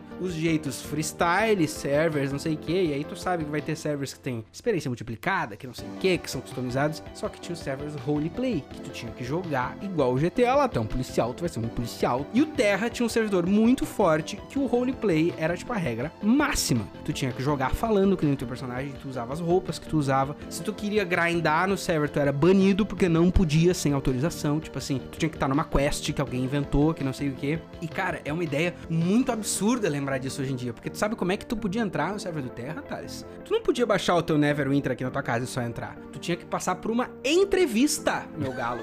Pega esta, tá? Como é que é que funcionava? Thales instalou no seu computadorzinho o Neverwinter Nights, ele tá louco, porque é a sensação da Storm House. Aí tu ia lá, online, não sei o que, server do Terra. Pimba, entrei. Criava teu personagem, pimba, feito, bora jogar porra nenhuma. Tu entrava num lobby que era tipo um deserto, assim, e eu lembro disso vividamente até hoje. Um lobby que era tipo um purgatório, tinha tipo 10 outros personagens, players que nem tu. Tu conversava com eles falando in character, cara. Jeito medieval de falar. Maneirismos, o jogo tinha emotes, então tu curvava, tu cumprimentava, todo da balaca. Uma hora dessas ia aparecer um GM, que era o Deus. Vai aparecer um cara que é do staff do jogo, meu. Ele é o cara mais pica do mundo. Um GM desse pegava o Thales, puxava pra um canto, fazer uma entrevista. Quem que é o teu personagem, de onde Tudo isso veio. digitado. Tudo isso digitado, lógico. Tipo assim. Não era nem o chat por voz aí. Não, claro que não, não. Muito mais pré-histórico. E tu, e tu explicava, tipo assim, não, eu sou tal coisa, eu sou isso, eu sou um mago que tem, tipo assim, nível 1 e eu aprendi não sei o que. E daí tu passava nessa entrevista e aí tu podia entrar no mundo. Uma- tem um madrugadão que eu fiz, isso na própria Storm, inclusive.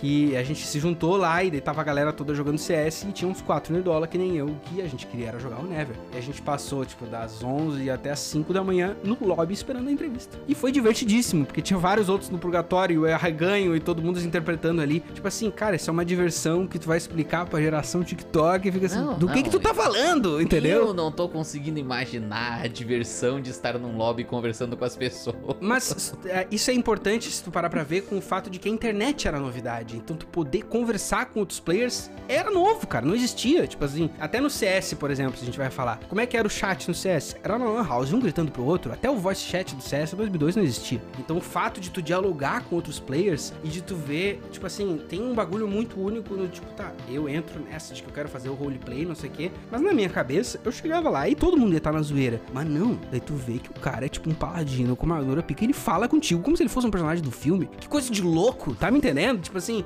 absurdo, meu. E aí o nosso, o nosso amigo em comum, que a gente já citou algumas vezes, o Lucas Pacheco, ele já tinha um personagem mais avançado. Então, às vezes, quando eu ia lá pra casa dele, pra nós fazer os nossos madrugadão, eu via daí ele jogando. E, cara, era outra fita. Tipo assim, tu tem noção do que, que é tu fazer uma quest num jogo desse de roleplay, que tudo é feito com um mestre narrando e contando e guiando vocês. Tipo assim, pô, o GM podia botar um inimigo na tua frente, cara. Tá? Tipo assim, as recompensas eram feitas à mão. Tipo assim, ah, supondo a quest inicial do jogo lá, tu ganhava uma espada de cobre, tu fazia uma dessas num, num, num roleplay e era um bagulho feito único, porque o GM tinha a edição do server, ele criava uma dungeon. cara. Eu me lembro de, uma, de, uma- de um outro madrugadão que a gente fez na Storm que tinha um cara que depois até rolou um cancelamento porque ele roubava da Lan House, mas eu divago. Esse cara, ele era tipo o cara que tava cuidando da Lan House. E a Lan House tinha um servidor interno. A Storm aqui tinha um servidor deles de Never. Tipo assim, feito em LAN ali, né? Jogar, só podia jogar quem tava ali e tal. E ele fazia quests, meu. A gente fez um madrugadão que a gente tava fazendo uma quest dele. E aí, tipo assim, ele, e- e- a espada de fogo lá, que eu- inclusive era esse mesmo bônus no, no dia lá. Quem ganhava, ganhava uma uma espada de fogo que ele tinha, tipo, feito. Pegou um modelo pronto da internet, botou os stats lá e a espada de fogo só tinha na Storm. Coisa de maluco, velho. Tipo assim, doideira. E aí, eu entendo assim, a galera mais modernosa ficar, ah, mas que bagulho pré-histórico. Só que em 2002, quando tudo era novidade, isso era absurdo. Tipo assim, explodia a mente. É mais ou menos a história de, tipo, se hoje em dia tu for jogar um Skyrim e tu entrar no, no workshop e baixar a quest que Uhum. um cara lá da Rússia fez, só que era, tipo, na mão. Eu me lembro de uma vez no server do Terra, até depois que eu já tinha entrado, que eu tava com um problema. Eu precisei acionar o GM. E o GM tinha um bagulho que ele podia usar qualquer skin do jogo. E o GM veio como um beholder, tipo um olho gigante com vários tentáculos. E eu fiquei, puta, fudeu tudo. Daí ele se transformou num cachorro. Não, não, sou o GM, tranquilo. Muito foda! mano, tá ligado? Só que, é, até pra gente não fazer assim um especial Neverwinter Nights, que vai ter gente muito mais especialista que eu que pode comentar muito, vamos progredir na nossa história, porque, cara, esse período, depois que o fogo foi descoberto, Neverwinter foi só a ponta do iceberg. Foi só a costelinha, tá vindo a picanha, tá vindo a, a maminha, tá vindo todas as outras carnes pro churrasco. E aí, em 2002, também, ainda em 2002, tem um outro título que dispensa apresentações, que é The Elder Scrolls 3 Morrowind, né, cara? E vai sair também para consoles, que a gente falou a extensão Verdade. já no episódio da Bethesda e que não tivemos ainda a oportunidade de jogar, mas sabemos que todos que jogam aparentemente são fãs do jogo. É, e aí ele vai até nessa. Se tu for ver, eu até acho que tem uma fusão inteligente aí da ideia do medieval com um bagulho semi-futurista, alienígena, que super tem a ver, né? Outro título 2002 também importante, da Larian Studios, que é um nome familiar pros nerdolas, porque é a empresa que faz hoje, em 2023, o Baldur's Gate 3, é o Divine, Divine Divinity, um nome horrível, que todos os developers que trabalharam no Divindade jogo divina. eles deixaram muito claro, esse nome veio da publisher, a gente não queria esse nome, tá? Só, só, meu, eu nunca vi isso um developer dizer, não, esse nome eu não queria. Foi socado goela abaixo. Nunca tinha visto, isso é raro pra mim, mas beleza. Eles fizeram um jogo, deu muito certo, e daí depois ele virou a série Divinity Original Sin. Eu acho que tem também jogos nessa pegada, que aí já tem mais essa pegada de isométrico, e que são jogos, qualquer fã de RPG diz, não, tu tem que jogar, tu tem que jogar, tu tem que jogar. É, Eu vejo bastante minha bolha do Twitter que tá jogando Baldur's Gate falar desse Divinity Original Sim. E sempre quando. E essa galera também falava do Disco Elysium. E é sempre o jogo Vamos- vamos bloco de lá. texto. Nós vamos chegar lá, porque em 2003, cara, tem outra coisa que explodiu minha mente. Esse eu joguei, esses dois que eu vou citar agora, eu joguei profundamente, que é, calma que o nome do jogo é longo, Star Wars Knights of the Old Republic.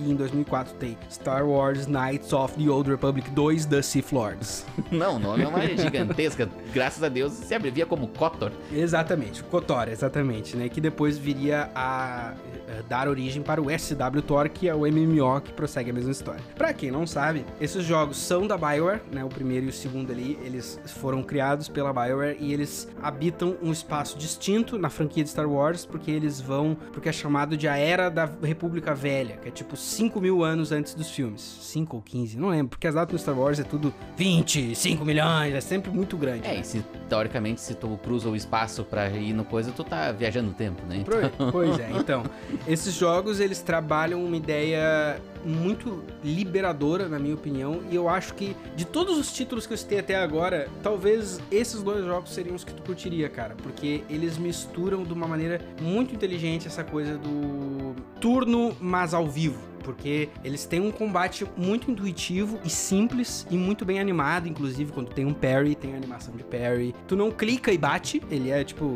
tu comanda ali, né, as ações que tu quer, só que tu tem vários estilos de golpe e, e tu pode sequenciar eles. Tipo assim, tu pode deixar o bagulho rolando real time e ir alterando na hora que tu quer. Tipo, quero usar esse skill agora, quero usar... Ou tu pode pausar e, tipo, botar os teus próximos cinco golpes alinhados. Que é diferente do Baldur's Gate, inclusive. que, pelo que eu entendi, tu pode só programar o teu próximo movimento. Aqui tu pode planejar uma coisa maior. E isso dá um, um, um bagulho pro gameplay que eu genuinamente acho que tu ia curtir, porque é um, é um bagulho que ele é muito dinâmico, mas que tu pode, tipo assim, se eu quiser eu posso parar tudo e pensar. E aí tem uma, uma mo- mobilidade muito envolvida com o bagulho que funciona muito bem. E olha, eu digo isso com propriedade, porque os jogos são de 2003, 2004, e o segundo, inclusive, o segundo eu já joguei umas quatro vezes, de virar tudo, assim. É, eu vou te dar um plot twist então que eu joguei. O primeiro. Aí, caralho! Eu joguei ele quando eu comecei a olhar a série Star Wars, né? Lá quando saiu o Star Wars 7, Uhum. né? A gurizada falou, ah, vamos ver, vamos ver, vamos ver Star Wars. Eu, tá, vou ver a franquia, Uhum. ir lá no cinema ver com eles. E eu, tá, vou procurar um jogo de Star Wars pra Aham. jogar, porque, né, vamos ver aí o que, que tem não na... existia ainda o Star Wars Jedi Academy Survivor Fallen Kingdom. Não, não, e eu não tive a oportunidade de jogar o jogo que trabalhava com tu ser bonzinho ou malzinho, que era o Force Unleashed do Xbox Aham. 360. Aí eu baixei o, o primeiro Knights of the Old Republic. Eu olhando vídeos ontem, assim, que tá, na real dá pra jogar ele um pouco mais ação. Eu que fui muito burro na época Uhum. e queria, tipo, vou tentar jogar em meia hora e ver se eu gosto do jogo. Ah, não, Não funciona, não tem funciona. Como, não tem como. Mas- Esses jogos, no geral, todos que a gente citou aqui, é muito tu respeitar o tempo do jogo. É, adianta. não, não, não rolou. E aí eu sei que daí no, no tutorial tá. Acho que tá recém na, tá saindo da nave, ou tá Isso. numa academia, né? No, Tá, no, primeiro tá na jogo. nave. E aí tá, vou lutar, lutar, lutar, lutar, daí meu personagem morreu. Aí eu, tá, não, então vou fazer o tutorial como o jogo tá mandando, Uhum. programar, né, esses cinco Isso. ataques. E aí eu fiquei tipo, ah, mas tá estranho isso, né, cara? Não tô conseguindo eh, jogar direito, não é nem ação, não é nem turno, mas não sei. E aí depois quando eu vi que era da Bioware, e aí como eu tenho um certo desgosto Ah, pela Bioware, Não eu sabia. peguei e falei, tá, não, se é da Bioware nem vou jogar porque vai ser chato depois. Por que, que tu tem desgosto com Bioware? Porque o meu primeiro RPG, assim, de verdade, assim, que eu entendi o que eu tava jogando foi o Fallout. Uhum. E aí depois quando eu tentei jogar Mass Effect, eu achei extremamente chato Hum. comparado a Fallout. Entendi. E aí eu peguei um certo nojinho da Bioware, mas é isso aí, é uma coisa que eu tenho que trabalhar em mim, né? Tem que ir no psicólogo e aprender a trabalhar com essas coisas.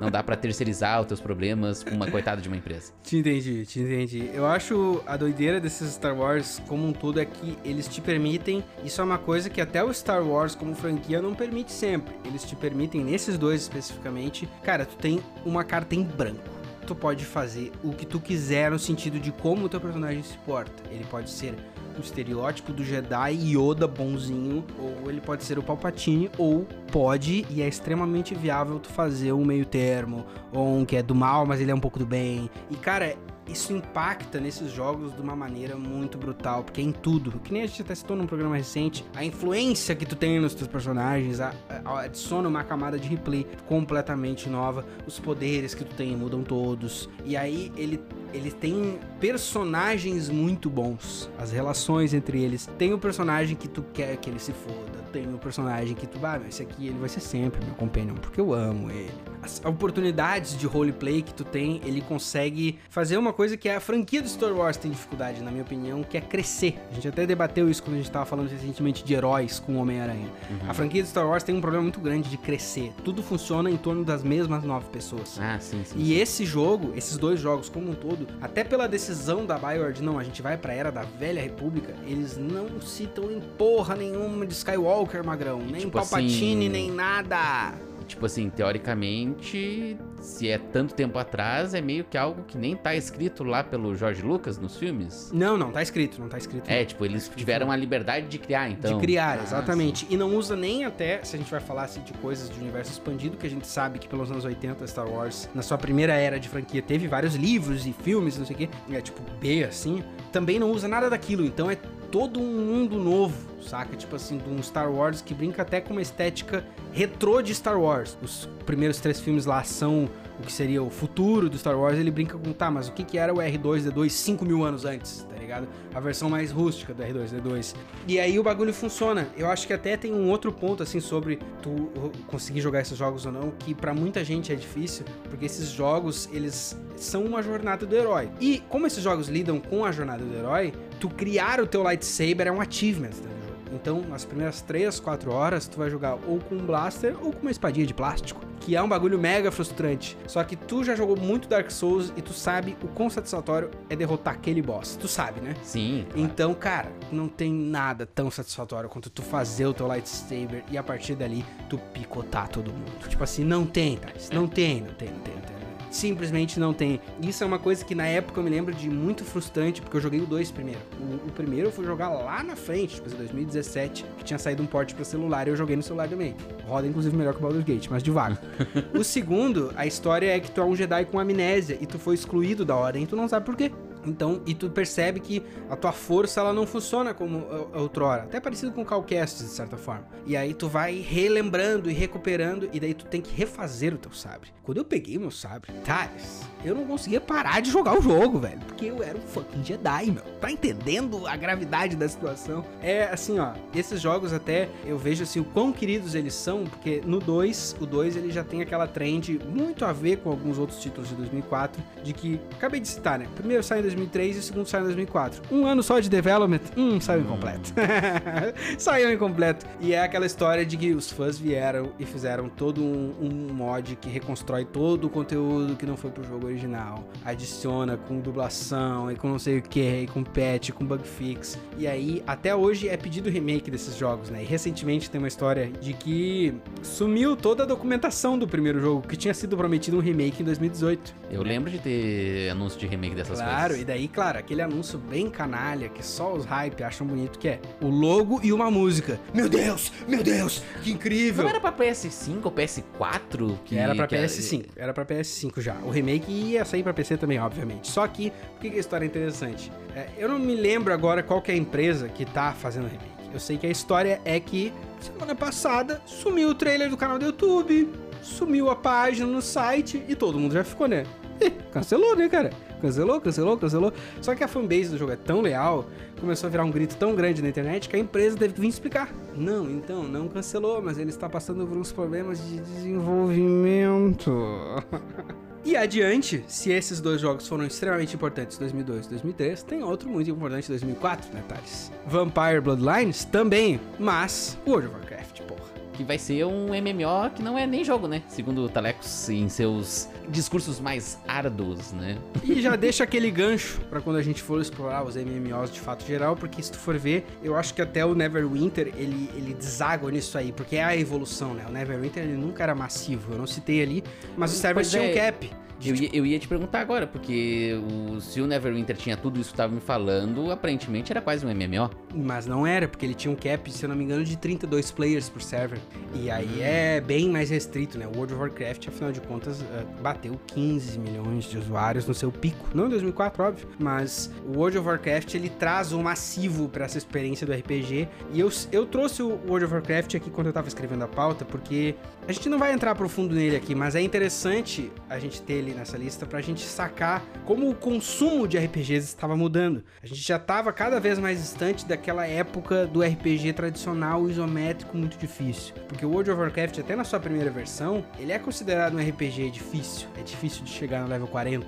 Comprar a tua montaria é um achievement. Mas ele é muito mais simplificado do que quando o RPG se escorava no D&D, se tu for ver, né? Tu já vai ter. O teu, tu, tu já vai ter um, entre aspas, controle livre todo o teu personagem, né? Então tu pode usar ele, jogar ele de, de inúmeras maneiras, lógico. Eu nunca joguei ele, joguei. Uhum. Até tentei jogar uma vez em 2000 e tanto, joguei ali 5, 6 nivelzinho Uhum. com um lobisomem, achei meio sem graça, acabei não, não curtindo muito, mas eu lembro de ver eh, amigos, daí o mesmo cara que jogava Neverwinter Uhum. jogando World of Warcraft, e o cara dedilhava um solo de guitarra no teclado enquanto jogava essa porra. entendeu? Exatamente. Aí eu ficava tipo assim, pá, mas não é um jogo ainda de, de açãozinha que ele tá, tipo, combando livremente, como se fosse um Devil May Cry, mas o cara tá solando uma guitarra no bagulho. Ah, fua, fua. Doideira, E tem, doideira. todo, tem toda uma lógica pra aquela rotação ali. Daí, claro, né? Esses jogos, tu sabe que se o cara quer ir profundo, é que nem o League of Legends. Vai ter o cara que joga super casual, fica apertando um botãozinho e ponto. E vai ter o cara que não, o personagem X, a build é essa, a rotação é essa, é assim que faz, é assim que tu ganha aquele metagame envolvido, né?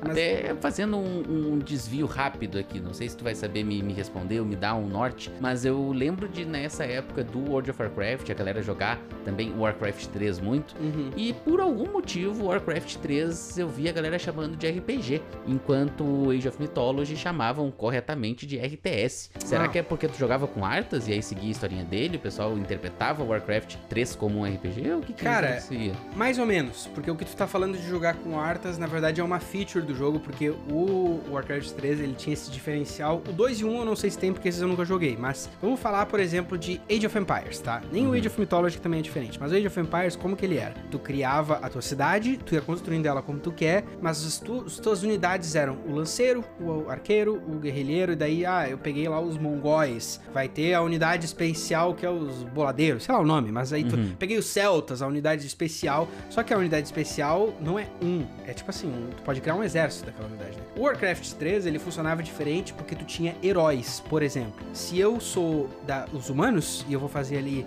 igual nos outros RTS, eu vou criar minha cidade, eu vou criar o que, que eu quero buildar, eu vou criar minha infantaria, eu vou criar minha cavalaria, só que ele tinha uma outra construção que tu podia criar tipo um líder. Aí tu podia criar, no caso dos humanos, se eu não me engano, era o mago, era o paladino, que é usado aí o Arthas, né, como template. Na verdade, o mestre do Arthas, mas é a mesma ideia. Tinha o mago, o paladino, o anão, que daí era o tipo tanque, assim, o guerrilheiro, o fortão, acho que era o warrior mesmo. E aí tinha a feiticeira, que era a Jaina lá. Posso estar me confundindo, mas era mais ou menos isso. E aí, por que, que ele tem essa ideia de RPG? Porque esse herói, ele era quase que como tu jogar um RPG, porque o herói dentro do, do Warcraft, ali numa partida, ele podia pegar um item mágico, ele tinha a sua habilidade especial, o herói só tinha um, então tu não ia ter um exército de paladinos, tu ia ter o Paladino, que é o, supostamente, né, se tu vai entrar assim na lore, que é o comandante do teu exército. E aí o jogo brincava com isso porque raças diferentes tinham os seus heróis diferentes, tipo o Night Elf era mais com uma pegada mais druida, o Orc era uma pegada mais o bárbaro, o fortão, daí tinha os Undead, que era tipo assim, o contraponto do humano e tal,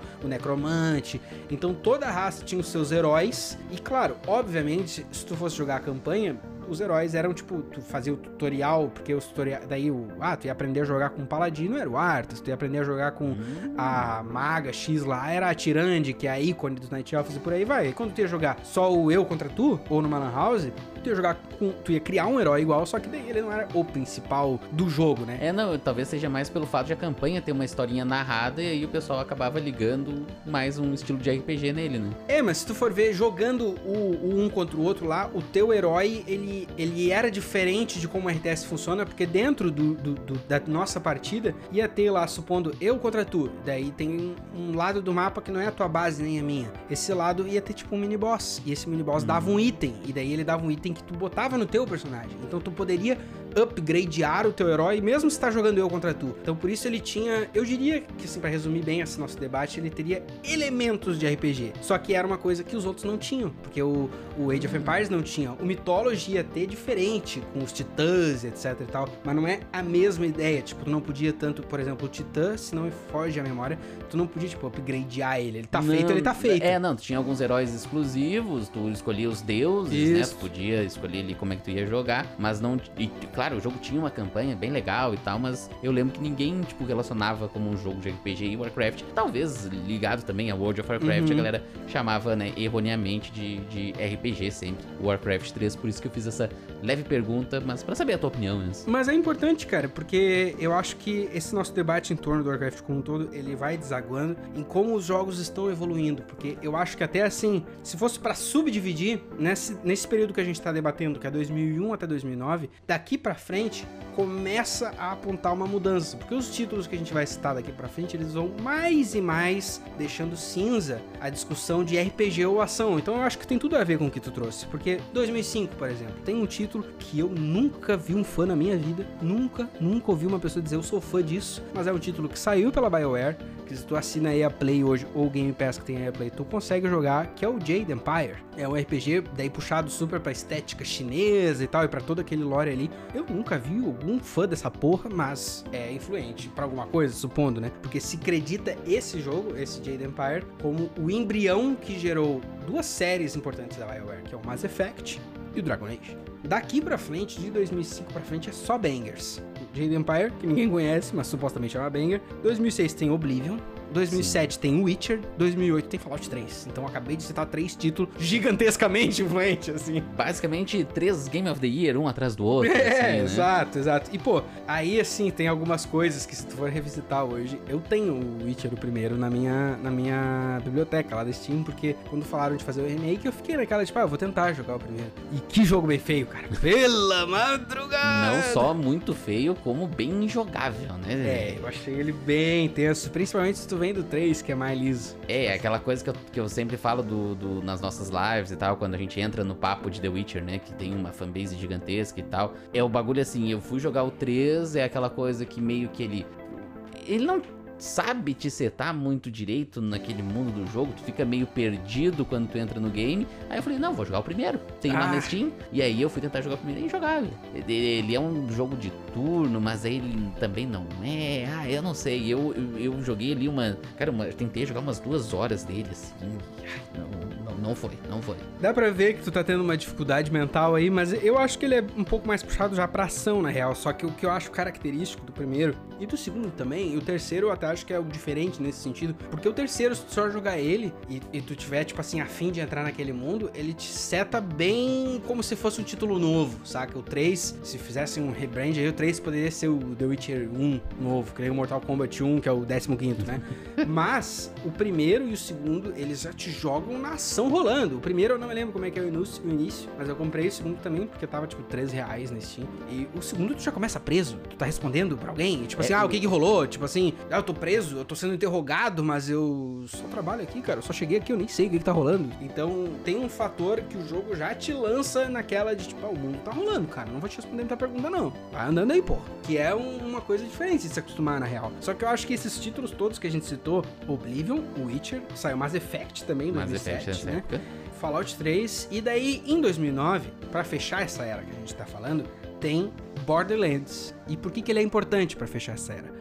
Porque alguns desses títulos até brincam com ação, só que o Borderlands ele tá do outro lado do espectro. Se a gente tá falando, se a gente vai, essa aqui vai ser idiota, tá? Essa aqui vai ser idiota. Se Star Wars KOTOR 2 é extrema esquerda, o Borderlands é extrema direita, porque daí ele não tem nada supostamente, de RPG. Ele é um jogo de ação e galhofa e rápido e tipo assim, pacing de quadrinhos, não tem nada a ver com medieval. Tantos títulos a gente falou que era um RPG, papapá, e medieval e computador a full. E Borderlands não tem nada a ver com isso.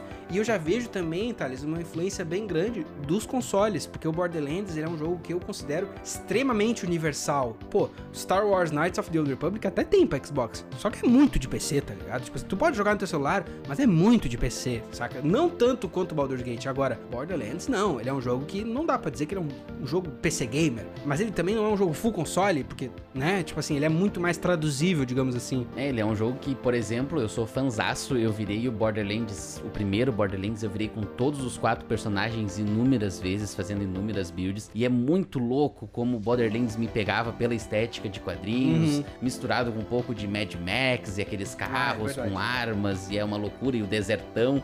É doido porque eu joguei ele totalmente como jogo de ação, e eu lembro que nessa época tinha um que era um pouco mais RPG, só que era MMO, que era Destiny. Ah, E aí eu gostava muito mais de Borderlands por ele ser um looter shooter. uhum, né? Que é, uhum. inclusive, looter shooter, teoricamente, eles meio que criaram esse, esse gênero, né? Que depois saiu uns clonezinhos de, de Borderlands ali por, por algumas empresas. Mas eu achava sensacional, assim. O Destiny eu lembro que por ser online, e aí tu tem que juntar a parte pra pegar quest, pra fazer a- a- os assaltos e tudo mais, você fala, pá, que canseira, cara.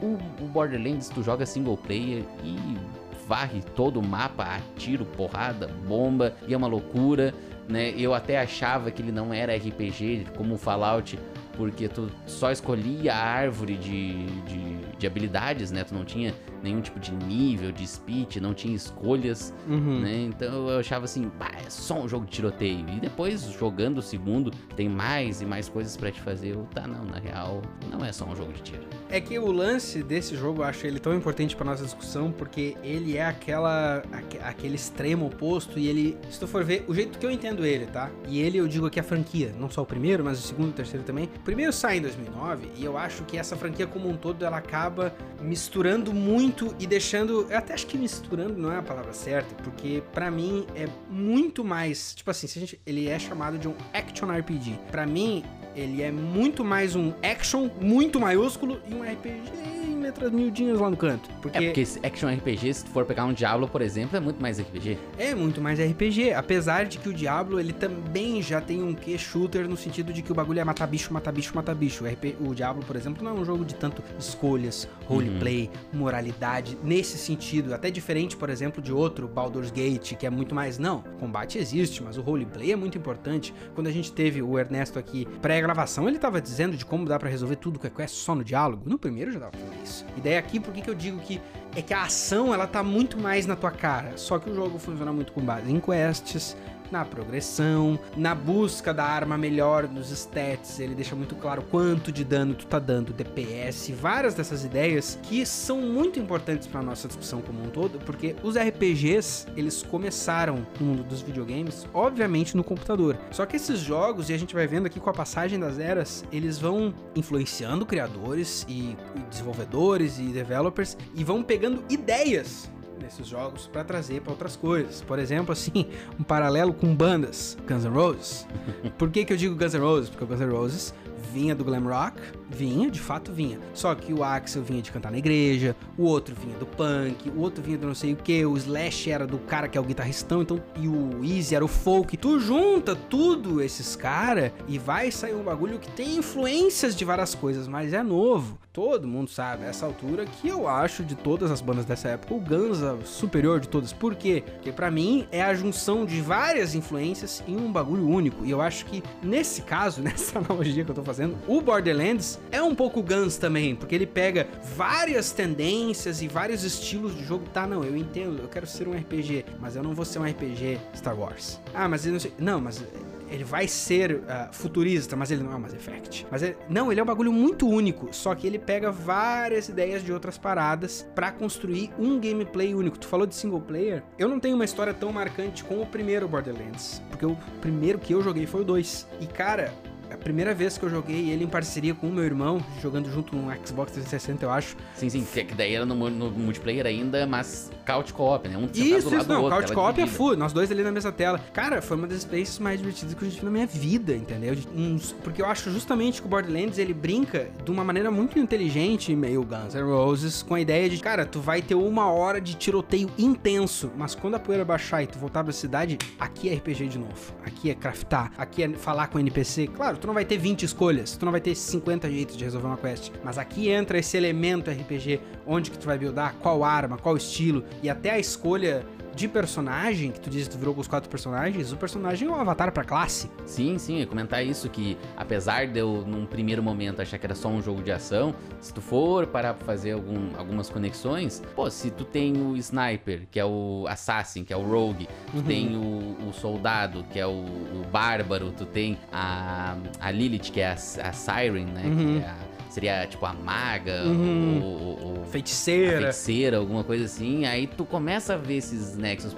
Ele tem muito. Ele tem uma, um, uma homenagem, de certa forma, uhum. muito grande às coisas mais padrões do RPG, que tipo, são quatro personagens Exato. de classe XYZ e o objetivo deles é chegar no pote de ouro. Isso aí, tipo assim, esses quatro personagens, eles se complementam. E se tu for ver, cara, tem várias. Eu acho que essa pauta é boa para nós, não só pelo fato da gente contar uma história e contar a origem e trazer informação pros nossos ouvintes. Inclusive, deixa seu like aí, porra. Mas não é só por isso, é pelo fato de que eu piamente acredito que o RPG é extremamente influente em todas as esferas que a gente joga. Eu acho. E claro, me chamem de louco, mas eu acho que, por exemplo, assim, até o jeito que um Battlefield funciona, que tu entra e tu tem que escolher a tua classe que tu vai jogar, tu vai ser o médico, tu vai ser. Tem uma homenagem, uma influência distante, distante, distante, mas no RPG. Pô, MOBA funciona com o jeito que uma parte clássica funciona. Tem o DPS, tem o healer, que é o suporte, não sei o que. Então, é muito influente, tá ligado? E é, a gente já citou aqui, vários desses developers começaram sendo mega influenciados por um Ultima, por um Baldur's Gate. É muito louco o quanto essas coisas vão ser influentes. E tudo isso conflui pra era final. Finalmente chegamos no período atual. Como assim chegamos no período atual? Estamos falando de 2009, porque o período atual pela nossa divisão aqui, que é uma lista criada por nós dois, custom made. Essa lista a gente dividiu em cinco partes e a era final é a era que eu chamo, Thales, de a era moderna ou a era da mistura, porque é de 2010 até hoje. 2010, Mass Effect 2. 2010, um outro pouco conhecido que ninguém fala, Fallout New Vegas. Pouca gente fala dessa porra aí. 2011 tem um outro que vendeu bem pouco também, pouca gente fala. Saiu só pra uma plataforminha, jogo indie, Skyrim, não sei se tu conhece. 2011 tem um outro joguinho aí, cara, que a gente fala pouco no Boa Noite Gamers, uma developer pouco citada, Dark Souls, não sei se tu conhece também. Ah, mas acabou. Sim, acabou. Os outros não são tão importantes. não, tipo assim, tem é, um outro que eu não, não fazia ideia que existia na minha pesquisa, eu fui achando e achei muito foda, que é Legend of Grimrock, que é um jogo 3D, moderno, com gráficos e tal atuais, mas ele funciona como os RPGs funcionavam lá em 74, tipo D&D com grid, loucura, tipo assim, saca Dungeon Crawler era full. E aí vão ter outros títulos que a gente vai trazendo conforme a gente vai progredindo na história. Mas só esses, esses aí que eu te citei, cara. O que que tu tem para me dizer, assim, de como que essa era tá progredindo? Cara, eu acho que chegando nessa era aí do Xbox 360, né, passando ali o Borderlands, já entrando quase na, na parte de Skyrim, eu acho que é, aí a gente vai ter a tecnologia, né, sendo trabalhada da melhor forma possível para abrir os horizontes de maneiras inimagináveis. Tu pega, por exemplo, exemplo, Mass Effect, né? Pô, eu não curto a série, não curto BioWare e tal, mas o Mass Effect, quando tu terminava o primeiro, deixava o save pronto para iniciar o segundo com aquele mesmo save e aí mudar todo o segundo jogo por base no teu save, era um negócio que explodia a cabeça da galera. Lógico que vai criar o problema lá da falsa escolha, Uhum. que, já, se- que tu cita geralmente, que tipo, chega no final do terceiro, tem três finais. Isso, né? né? Mas tu, tu linkar o primeiro, segundo, terceiro jogo, pelo menos ali nos inícios, meio deles, com save anterior, não que outros jogos antigos não fizessem isso. Shenmue, entre aspas, é um grande jogo de Uhum. RPG lá no Dreamcast, né? Por mais que seja um, um jogo com uma história bem setada, tu pode, no Shenmue, ficar trabalhando de operador de caixa, se tu quiser. Claro. Né, ficar lá no, no- no porto com, com Uhum. o Ryo sem fazer nada, né? O jogo tem um fim, mas e, tu pega o dinheiro e os itens que tem no primeiro e tu passa pro segundo. Ah, legal não né? saber. Então, pô, é lá de 99, Aham. entendeu? Mas claro, é como ele é de console, ele é uma parada totalmente diferente, ele é quase um jogo de luta e exploração, ele é quase um adventure, ele não vai entrar aqui numa lista de RPGs, mas ele influencia dessa forma Claro. né? E aí, se tu for ali pro Skyrim, eu acho que Skyrim, pro público casual que nem eu, é o RPG mestre, assim. Porque o Fallout ainda tem um bloqueio, tipo, primeiro, pelo menos ali no, no, no terceiro, no New Vegas também, de tipo, pô. Tu trabalha com aquela função de progredir o personagem e ter que escolher o nívelzinho, os numerozinhos que tu vai botar nele. Claro, claro. O Skyrim já elimina isso também. Sim, sim, Então, sim, quem estiver jogando, putz, Eu acho que tem um fator aventura, foi uma palavra que tu trouxe que eu acho que resume bastante. Porque até aqui a gente falou muito de RPGs e eles vão flertando bastante com a aventura. Tipo, Baldur's Gate mesmo, ele é um épico, né? De uma jornada de 40, 60 horas. Isso é uma aventura. Só que daí tu pega um Skyrim e eu acho que ação e aventura estão bem mais na frente, né? O próprio Borderlands, por exemplo, eu acho que ele não se define tanto por ser uma aventura. Tiro é mais o lance, o combate, os, as shooting gallery insana e tal. Agora o Skyrim, apesar de eu não ter vivido ele, eu reconheço o tamanho da aventura que ele se propõe quando ele já te põe um problemão na frente, que é um dragão, e diz isso aqui é o que tu vai resolver. Ponto, te vira. A aventura que tu vai navegar por tudo isso aí, opcional ou não, se tu quer ignorar essa coisa, se É, o, a- o ideal é ignorar, né? Que se tu fizer só a aventura que ele te propõe, o jogo tem 10 horas. É, mas até se tu for ver assim, o tamanho do mundo e dos lugares que tu pode ir, eles te propõem essa aventura numa, lar numa larga escala. E daí até, por exemplo, o Mass Effect 2, né, que já tem mais mundos, supostamente toda uma galáxia pra explorar, não sei o que, tem essa pegada mais aventura que tem muito a ver com a tecnologia que tu citou. Porque, claro, os sistemas estão evoluindo, o gráfico está evoluindo. A primeira vez que eu vi o Pacheco jogar o Mass Effect 2, eu fiquei, caralho, que coisa linda. Que é um sentimento que provavelmente as pessoas que jogaram Skyrim em 2011 tiveram. O próprio Reni, no nosso programa da Bethesda, veio com essa informação, tipo, jogar bonitão, saca? E aí, se tu vai ver assim, no período ainda que eu te citei, em 2011 tem Dark Souls, que eu acho que já remexe essa fórmula de RPGs de um outro jeito. Porque o Dark Souls, ele já é um jogo que ele diminui um pouco a escala da aventura, ele vai contra vários desses títulos de ser um grande mundo aberto, extensivo, mas ele foca no RPG, num tema central de que tu tem algumas escolhas muito pontuais, se tu vai explorar side quests, tem outras escolhas bem interessantes também, mas ele foca, tal qual um shooter, num gameplay muito apertadinho que funciona muito bem, né? Que é, que nem tu já descreveu algumas vezes, o bate, desvia, desvia, bate. E o mais legal, assim, do Dark Souls, de ser um RPG e tal, ele também é um jogo que eu, sendo um público casual nesse caso, pô, a primeira vez que eu, jogar, que eu vou jogar, não vou ver que é um RPG. Eu só vou ver que é um RPG quando eu saber que tem o fulano lá que joga só de mago, quando tem o outro lá que joga só jogando cocô nos bichos. Uhum. né? Então, eu acho que ele brinca ainda melhor, ele usa da tecnologia que a gente já vai ter agora, tipo, gráficos melhores, um gameplay bem certinho, né? Por mais que eu tenha jogado a versão original, que tem Uhum. algumas falhas ali de, de desempenho no PC, principalmente, mas ele vai usar isso pra ser um jogo de ação pra quem quer só ação e ser um negócio inimaginável pra quem tem uma imaginação fértil, né? Claro, claro, e eu acho até, se tu for ver assim, o quesito aventura, ele te passa por tantos lugares que ele é uma aventura num reino destruído. cinco minutinhos tu explorou todo, toda cada área, entendeu? É. Só que tem inúmeras camadas de história pra um cara que nem tu Uhum. observar e tudo mais.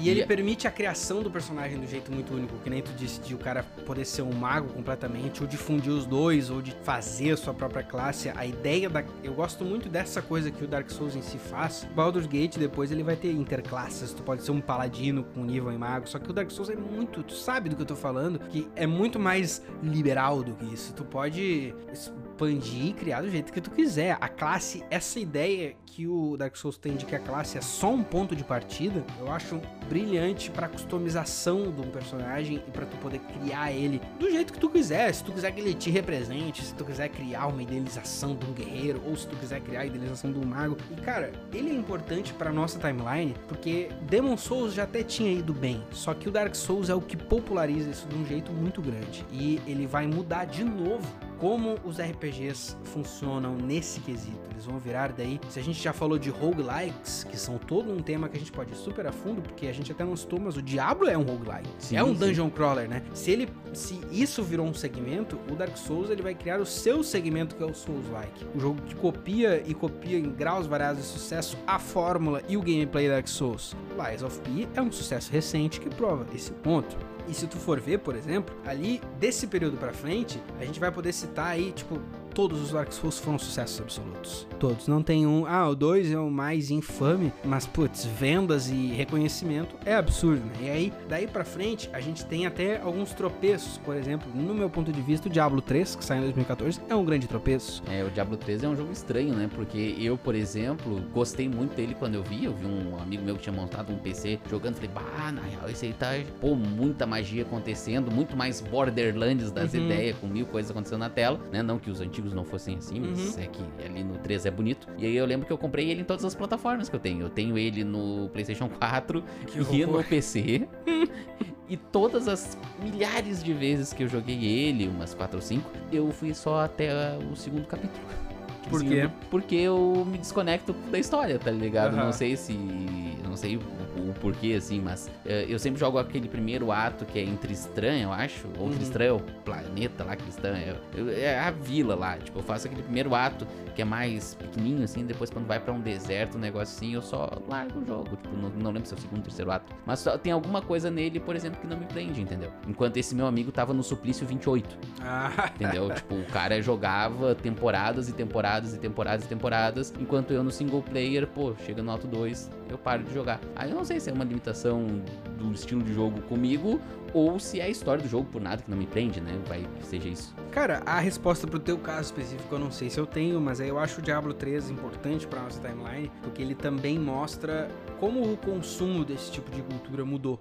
Até esse período, a gente tá falando ali 2015, 2010, 2014 e tal, já não se fala mais de jogos que nem o Fallout 1, que nem o Planescape. Eles são ideias distantes. Baldur's Gate mesmo é coisa nessa época de nostalgista retrô. E aí tem vários, tipo assim, mais nichados, tipo esses, tem um outro de guerra que é um pouco nessa pegada, que é muito nicho, né? Daí não, não, não consegue, tipo assim, pô, Baldur's Gate era um sucesso entre todos os PC gamers, supondo assim. Todos é foda, mas é um baita de um sucesso. E eu acho o Diablo 3 ele é um exemplo perfeito de como o consumo dessas coisas vai mudando. Porque se o 2 é um sucesso tão doido que até hoje se joga, 3 eu acho muito mais difícil de ter sucesso, porque ele, por definição, já é um jogo que ele tem que tá sempre online, ele tem a lojinha para comprar coisa, ele tá um jogo que se tu botar uma grana, tu vai ter uma vantagem que o outro cara que não botou grana tem. Então o consumo de todas essas coisas mudou. E aí se eu posso citar outro que a gente até falou lá na era anterior, que é o Warcraft, World of Warcraft, aqui ele já é um MMO de 10, 15 anos, que também já tem um gift shop que tu pode comprar uma montaria mais tri, uma armadurinha diferente, que tu pode comprar uma WoW token que tu pode vender por gold, né? Então essas coisas, elas vão mudando muito da ideia de um RPG clássico. Esse formato, ele vai se adaptando primeiro a como as empresas podem explorar o consumidor, mas também a coisas que as empresas pares estão fazendo. Porque 2015, que é o, o ano que sai esses títulos, 2014 saiu o Diablo na real, mas esse período especificamente já é um período da ascensão de jogos de celular, que daí a monetização é extremamente agressiva, e daí tu quer me dizer que a Blizzard não se inspirou nesse tipo, se antes o Todd Howard se inspirava nos clássicos, aqui a Blizzard se inspirou e, hum, Clash of Clans tá fazendo dinheiro, legal, deixa eu fazer também, sacou? Então muda muito de como um jogo desses funciona. E aí a gente poderia entrar até em debates filosóficos e eu acredito, Thales, que para um RPG dar certo, e eu acredito que qualquer RPG dá certo se tem isso bem feito, tu tem que sentir a progressão do personagem. Ela muitas vezes está conectada com a progressão do player. Por exemplo, quando tu começou a jogar Dark Souls, que eu comecei a assistir as suas lives, seria impossível para ti fazer uma run de Dark Souls no level 1. Hoje, se tu tiver afim, Tu que já virou um, tu que já jogou Sekiro pra caralho, que é fãzaço de Bloodborne, que virou Elden Ring duas vezes. Hoje, se tu tivesse afim, tu conseguia. Porque tu é um cara extremamente talentoso? Talvez, mas porque tu melhorou como player. Entendeu? Então o jogo, ele é uma progressão do teu personagem. Se tu der load lá no, no, no Lulecos, ele tá fodão e tal. Mas tu, como player, tu evoluiu tanto dentro daquela progressão RPGística que hoje tu tá muito mais confiante naquele sistema. E aí, não existe evolução do player quando ele pode botar carteira. Porque a carteira não é evolução, cara.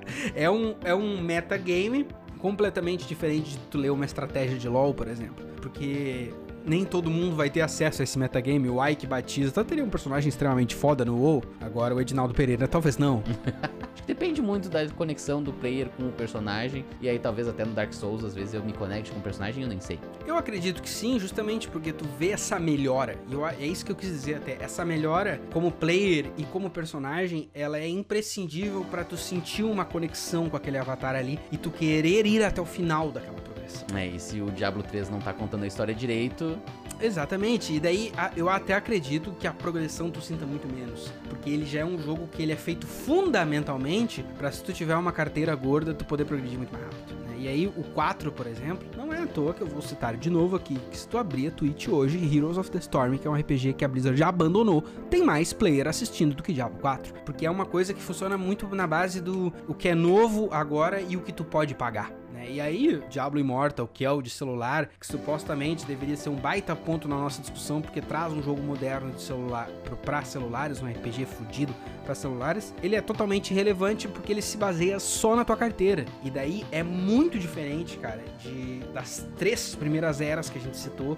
onde esses jogos eram tipo assim, é o player se desenvolvendo. Aí, por exemplo, assim, pra trazer lá pro início, pro Zork. Se tu joga Zork uma semana, tu vai te desenvolver como player em como aquilo ali funciona, de tu insistir.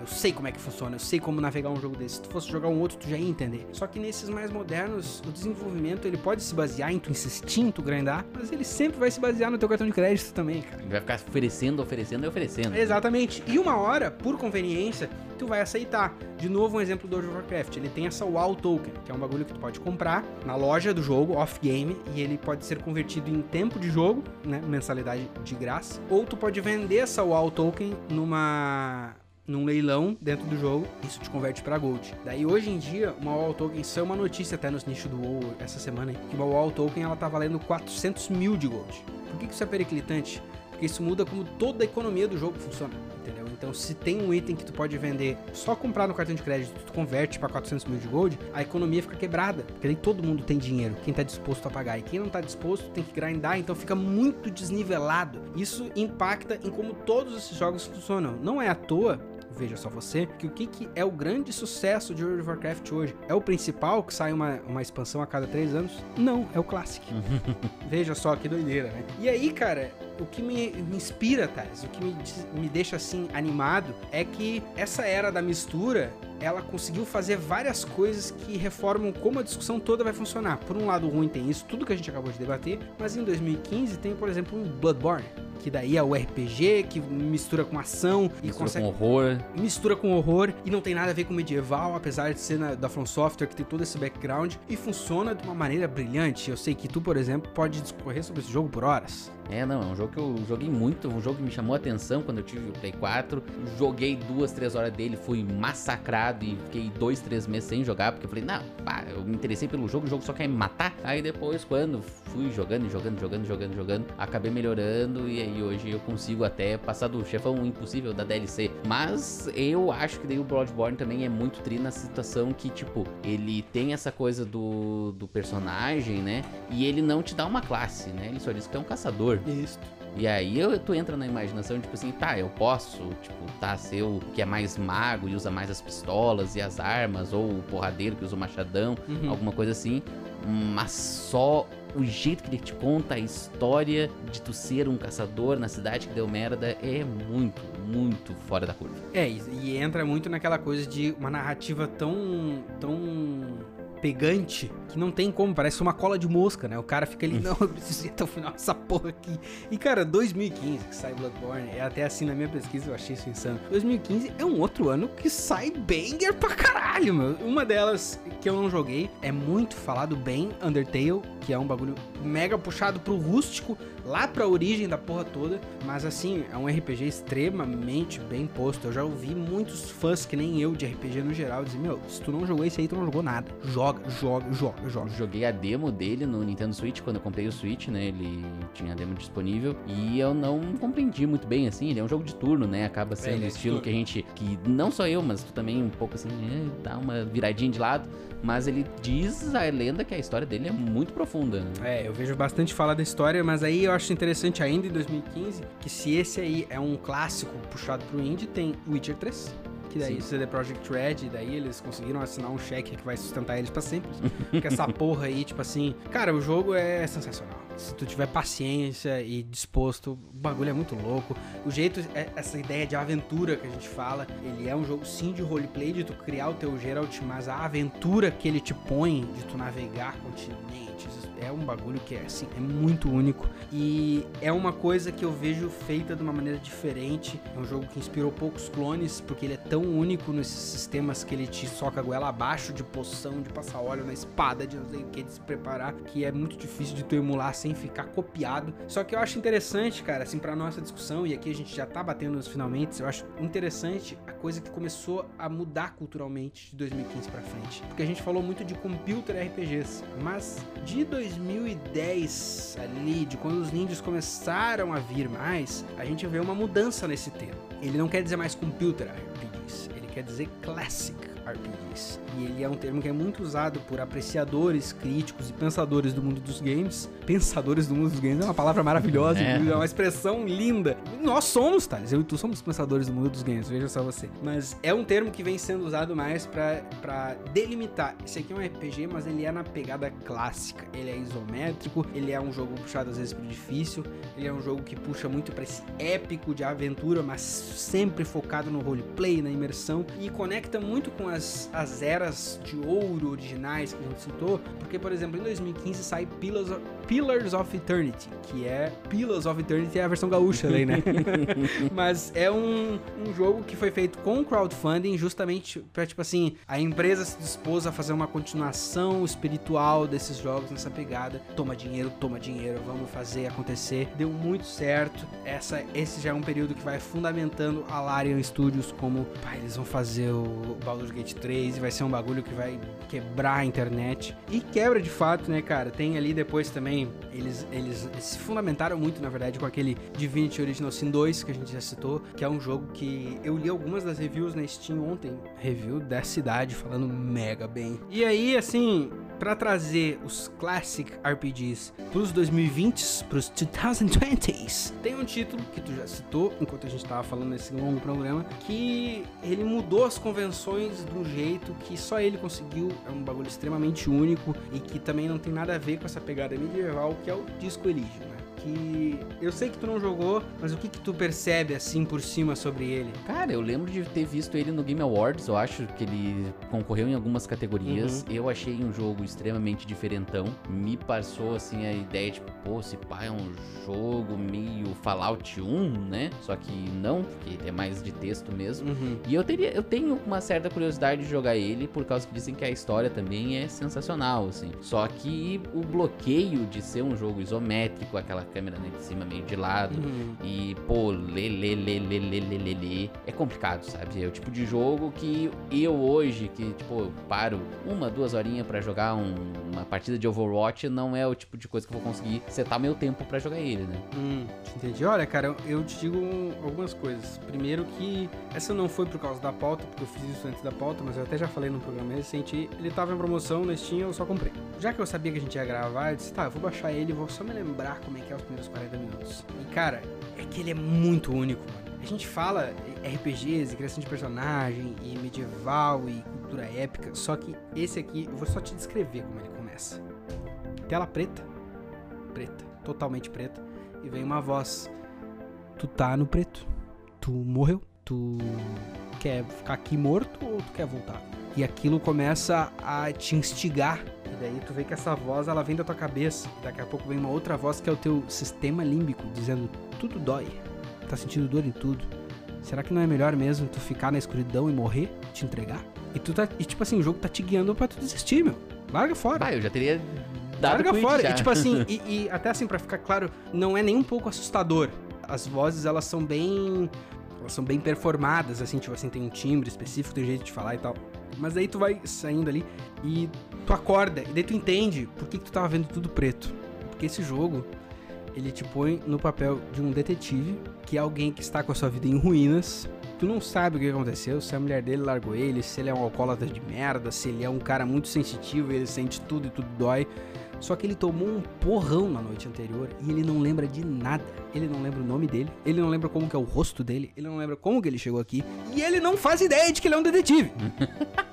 Isso é o início do jogo, cara. E daí, eu acho assim, se esse não é um gancho bom o suficiente, o fato de que ele tem uma arte muito única e muito diferente, é muito linda, a música do jogo é muito boa, e é um jogo muito único nessa ideia de que tu é um detetive, tu tem que resolver um caso, tem 20 jeitos de resolver esse caso. Só que ele não tem combate, o combate é diálogo. Ele não tem uh, tu matar um ratinho, ele não tem tu ele não tem tu pegar uma espada de fogo. Até é engraçada essa ideia, porque tu acorda assim, né? E tu tá lá no teu quarto, assim, tipo assim, de cueca. Aí tu pode perceber, tu pode olhar assim pelo ambiente e perceber coisas e tal. Tem uma janela quebrada. Tá? Daí tu vê que no ventilador, acima, assim, tu recém acordou. Tu vê que o ventilador tá balançando e a tua gravata tá numa das hélices. E daí se a tua primeira ação é tentar pegar a gravata, tu rola um dado. E geralmente, se tu não tem bastante. Porque tu pode criar o personagem, tipo assim, as estatísticas dele, né? Tu pode criar ou pegar um dos presets. Mas se tu não criou um personagem muito físico, tu vai tentar esticar a gravata e tu falhou no dado. Porque tu tá com muita dor de ressaca, o teu braço dói. Então, tipo assim, tu toma um dano, tu perde dano. Ai, ai, ai, ai, meu braço, fui esticado eu, tá ligado? Tipo assim, esse é o inimigo do jogo, é tu mesmo. Hum. Tipo, tem uma cena logo, primeiros 40 minutos, tu desce, assim, tu tá meio que tipo, ah, tô acordando, aham, sou detetive, eu sei que eu sou detetive, ah, me lembro de tudo. Daí tu encontra, tipo, uma senhora cadeirante. E ela só tá sendo tri contigo, meu. Tipo assim, bah, eu tô vendo que tu tá meio mal e tal. E tu pode só dar uma cantada nela, meu. Tipo assim, tá, e tu não quer ser minha parceira e não sei o quê. E tipo, cara, isso aí é só um chamariz da viagem que é esse jogo. Porque ele pega essa fórmula Classic RPG, que ele é muito chamado hoje em dia de a idealização do que é um RPG clássico. Pode ser. O Baldur's Gate 3 veio e até tomou um pouco desse spot, porque o disco é de 2021. Teve um monte de problema com a developer pós-lançamento, então a galera tá meio assim com esse jogo hoje em dia. Não sei se apoio mais ou não. Mas ele se situa num jeito muito único de que o teu inimigo é tu mesmo. O jeito que tu dialoga com as pessoas vai ter diversas consequências. Essa tia aí, tu dá uma cantada nela e tu já tá com o teu parceiro que veio do outro estado, pra, tipo assim, ah, eu vim resolver isso aqui também. Tu já deixa ele de contragosto, tipo assim, ele já não tá indo com a tua cara. Tu tá, uh, o jogo já te põe um problema logo no início, porque o dono do, do hotel que tu tá diz assim, tu lembra do que tu fez ontem? Não, não lembro. Então, tu destruiu todo o quarto, né? Tu percebeu que tua janela tá quebrada, então tu tá me devendo 130 reais, senão hoje tu vai dormir na rua. Já tá resolvido o teu problema. É isso que tu nem sabe o que é que tu tem que resolver. E ele vai brincando com uma construção de mundo muito única, nessa ideia de que não é um grande dragão que tu tem que matar, não é um. Não, meu, é tipo assim, tu tem que resolver um, um mistério, só que tu também tem que descobrir quem que tu é. E daí, nessa de descobrir quem que tu é, óbvio que é onde tu cria o teu personagem. Ele vai ser do bem, ele vai ser do mal, ele vai ser liberal, ou comunista, ou moralista, porque o jogo também é muito diferente nessa ideia de que não é que ele tem um sistema de moralidade. A moralidade rege tudo. E não é nem do bem ou do mal, é de fato ideologia política. Tipo assim, assim, tu pode ir fazendo decisões que apontam para tu ser um liberal e uma hora vem um pensamento, porque tu conversa contigo mesmo, tá gostando de ideias liberais, né? Tu quer ser liberal mesmo? Tu concorda com o liberalismo? Eu acho tri, assim, mas. Tá tu, querendo vender teu rim? Tu tá querendo, tu, tu acha tri essa ideia, e daí eu me lembro que a primeira vez que eu joguei ele inteiro, eu não queria ser de nenhuma ideologia, eu queria ser o isentão. Então, casualmente, eu ia tomando ações que apontavam para todas. Então o meu cérebro me ofereceu todas. É muito engraçado isso, tipo assim, porque ele te oferece sempre com aquela assim, oh, eu acho tri essa ideia, acho que tu deveria ser disso. E aí, tipo assim, vinha o liberal e dizia, hum, tu quer ser liberal então? Ser liberal é tri, né, meu? Tipo assim, ah, cada um cuida de si mesmo e tal, bem certinho. Não, não quero Ah, tá, então deve pensar nisso. Não, não quero. Beleza. Daí vinha o comunista. Hum, achei que tu foi bem bondoso aí. Tu, tu lhe deu teu dinheiro. Tu quer ser comuna? Acho que é tri viver assim, todo mundo igual e tal. Tipo, tu quer ser comuna? Não, não quero. Hum, tu deveria, hein? Pensa nisso. E assim vai indo, cara. Ele vai te oferecendo as ideologias dependendo da ação que tu toma. Eu tenho certeza que se tu gastar 10 horas jogando ele, o teu vai ser totalmente diferente do meu. Porque cada interaçãozinha muda tudo, só que volto no ponto. Não tem combate, cara. Aí que entra o que tu falou de ser só texto, porque tu tá sempre conversando contigo mesmo. E claro, o jogo tem voz, né? Várias dessas interações que eu te falei são faladas. Só que tem o texto ali do lado, óbvio, né? E, e, aí entra nessa. Cara, uma das progressões do jogo, a gente falou várias vezes de progressão e de como tu sente o teu personagem. Uma das progressões do jogo é, de, é tu decidir qual pensamento tu vai dar prioridade. Te põe a situação do seguinte: tu, como eu te disse, né? Tu é um cara com amnésia. Então, tu sabe, logo no início do jogo, ele já te lembra que, cara, tu sabe que tu tem uma família, né? Que tu não mora nesse hotel. Não, não sei. Aí pop, dá um pop-up. Você tem esse pensamento. Daí é pensamento casa. Aí tu não clica no pensamento, não sei o que é essa porra, vou seguir jogando. Daqui a pouco, daqui 20 minutos, tu tá interagindo com o teu amigo policial ali e ele diz, no teu, no teu distrito, tu é super infame, tu sabe disso. Aí surge um outro pensamento. Qual que é a ideia da minha carreira? E tu tem que escolher qual dos dois que tu dá prioridade. Tu quer pensar da onde que tu veio ou por que que tu trabalha? Daí, se tu escolhe um desses dois pensamentos, a recompensa é que quando tu concluir o pensamento, horas depois, horas de gameplay real, que ele vai pensando sobre isso no background enquanto tu tá jogando, se tu conclui o pensamento, tu tem um buff de pontos. Supondo, ah, eu escolhi o pensamento da minha origem. É, daí tu te lembra da tua esposa que ela deixou, tu ganha mais compaixão. Se tu vai pelo da polícia, tu vai te lembrando da tua carreira porque tu é infame, tu ganha mais dedução de investigação. Então olha a progressão do bagulho. Não, isso aí é absurdo e eu fico só imaginando a cabeça de quem que programou tudo isso tá ligado? Quem consegue escrever uma história dessa, quem consegue. Tanto os caras lá da época de 80 que numa telinha preto e branco tinha que criar uma história incrível sobre um cara num labirinto, numa dungeon, até os caras do Disco Elysium que tem que meter até política e um monte de coisa num jogo que vai compactuar um monte de coisa ao mesmo tempo. Tipo assim, é uma loucura. Todas as, todas as vezes que eu vi alguém jogando Disco Elysium até na Twitch, meu, é tipo assim, inestremável o jogo. Porque todas as pessoas que eu vi jogando, elas, tipo, tinham que ir traduzindo. Acho que não teve uma época ainda não tinha em português, não uhum, lembro se já, já, tinha, se já saiu. Mas a galera vai tentando traduzir e tal. Só que daí o chat tá, tipo, conversando contigo. E daí tu tem que focar no texto do personagem. Tipo assim, parece ser horrível de tu ter uma experiência na Twitch com ele. O lance que eu acho interessante é que. Isso é uma reclamação, assim, de nerds boomer. É que jogos e política não se misturam, né? E nesse jogo não tem como tu ignorar, cara primeira hora tem um protesto de trabalhadores. Isso já é uma. De... Como tu vai abordar esse protesto? Porque esse protesto, se eu não me engano, o bagulho é que esse protesto tá, tipo assim, trancando uma via que tu tem que passar. Então, como tu vai abordar esse protesto já é, tipo assim, a ver. Tem uma galera de São Paulo que passa com o carro por cima. Mas até, tipo assim, esse fato de como tu vai abordar esse protesto já é, tipo, uma idealização política e entra numa máxima que a gente já falou várias vezes aqui, que arte não funciona sem contexto né? E quando tu vai ver da onde que são os developers originais antes de tudo ser comprado, é do leste europeu, onde casualmente tem alguns problemas graves políticos. E principalmente no país de onde eles vêm, se eu não me engano é a Sérvia, se não vai estar corrigido aqui, mas no país onde eles vêm a instabilidade política é muito grande. Então, quando tu sabe, tipo assim, o Vitor Soares, por exemplo, se ele for jogar isso aí, ele vai ter, tipo, bah, mil conexões com a vida real, porque claramente a história é ficcional e tudo, e o, e o país onde o jogo se passa é tudo inventado, não tem nada com nome real e tal, mas claramente aquilo ali tira da realidade. E eu acho muito interessante também o fato de que isso brinca, é ficção, é fantasia, é aventura, mas brinca muito com o mundo real. Onde, se tu vai ver um Baldur's Gate, claro que se eu for parar para analisar, eu vou ver paralelos com raças, etnias, verdade? Claro que se pá eu vou.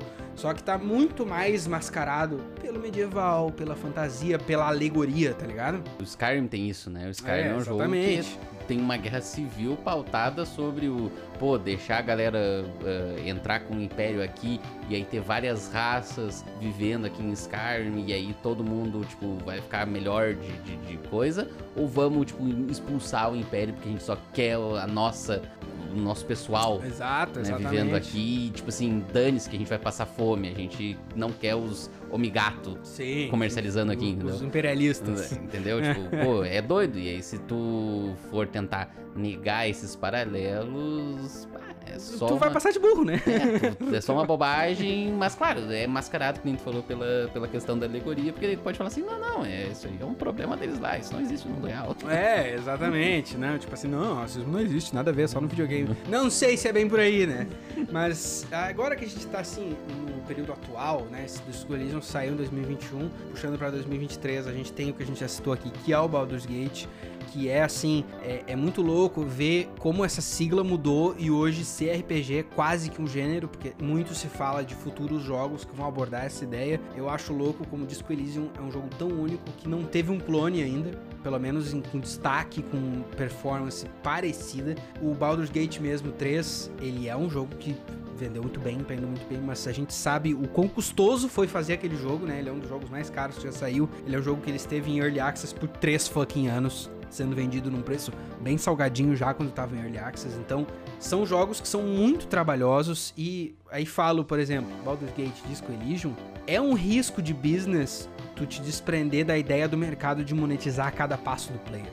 Porque o Disco Elysium tu não pode comprar um bagulho para fazer mais rápido, né? O Baldur's Gate eu realmente não sei como é, mas eu sei que tu não pode só comprar a loot box que vai ter a espada pica. Tu tem que se fuder naquela porra daquele jogo ali e gastar 90 horas para viver toda a história e não sei o que. Então, até pra, pra amarrar esse lado, assim, eu acho que se tem uma coisa de toda essa história que eu acho que poderia voltar mais e mais, é essa ideia do CRPG, mano. Tomara, assim, wishful thinking aqui, desejo de criança. Espero que mais jogos desse jogo, desse tipo de jogo venham e que tenha seus fracassos, mas também tenha seus sucessos, porque isso ter uma rota, eu acho muito bom, até pro outro ponto que a gente até não concluiu tanto, que até te passa a bola pra ver o que, que tu pensa sobre, que é essa fusão tão grande de RPG com ação que às vezes fica tão difícil de ver o RPG. É, não, eu ia, te, eu ia comentar isso, né? Porque depois de 2015, depois do sucesso do Witcher principalmente, pô, até Assassin's Creed virou RPG. Sim. Né? E aí fica aquela coisa do ou tu tem um jogo com muitas e muitas escolhas que não levam a nada, ou no caso do Assassin's Creed Odyssey, tipo, se tu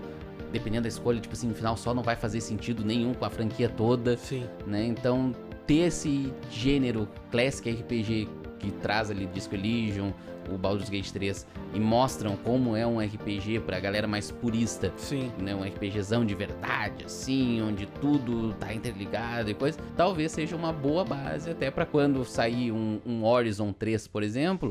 Não sei que nem eu falei em algum outro episódio nosso, inclusive. Tipo, pô, o Horizon Zero Dawn lá, tipo, vai, um dos meus jogos favoritos. Ele tem elementos de RPG, só que, cara, dane-se as tuas escolhas. Tipo claro. assim só vai ir para o mesmo caminho, né? Então, acho que é uma coisa interessante e se a gente conseguir mesclar ainda mais essas coisas para pô, o Thales poder ter um Borderlands da vida, só que com um texto ainda mais uhum. uh, grandioso, assim, ou um texto um pouco mais complexo e conseguir fazer muitas e muitas escolhas, o que, entre aspas, o Fallout New Vegas fazia muito bem, uhum. pô, daí é, o, aí é o pote de ouro no final do arco-íris. Exatamente, cara, exatamente. Acho que com essa a gente pode não concluir a discussão, mas passar a bola para vocês. O que, que vocês pensam sobre a evolução dos RPGs como um todo? Eu gostaria de ver comentários principalmente sobre essa fusão tão cinza de RPGs e ação que foi ficando mais homogênea e mais difícil de ver o RPG.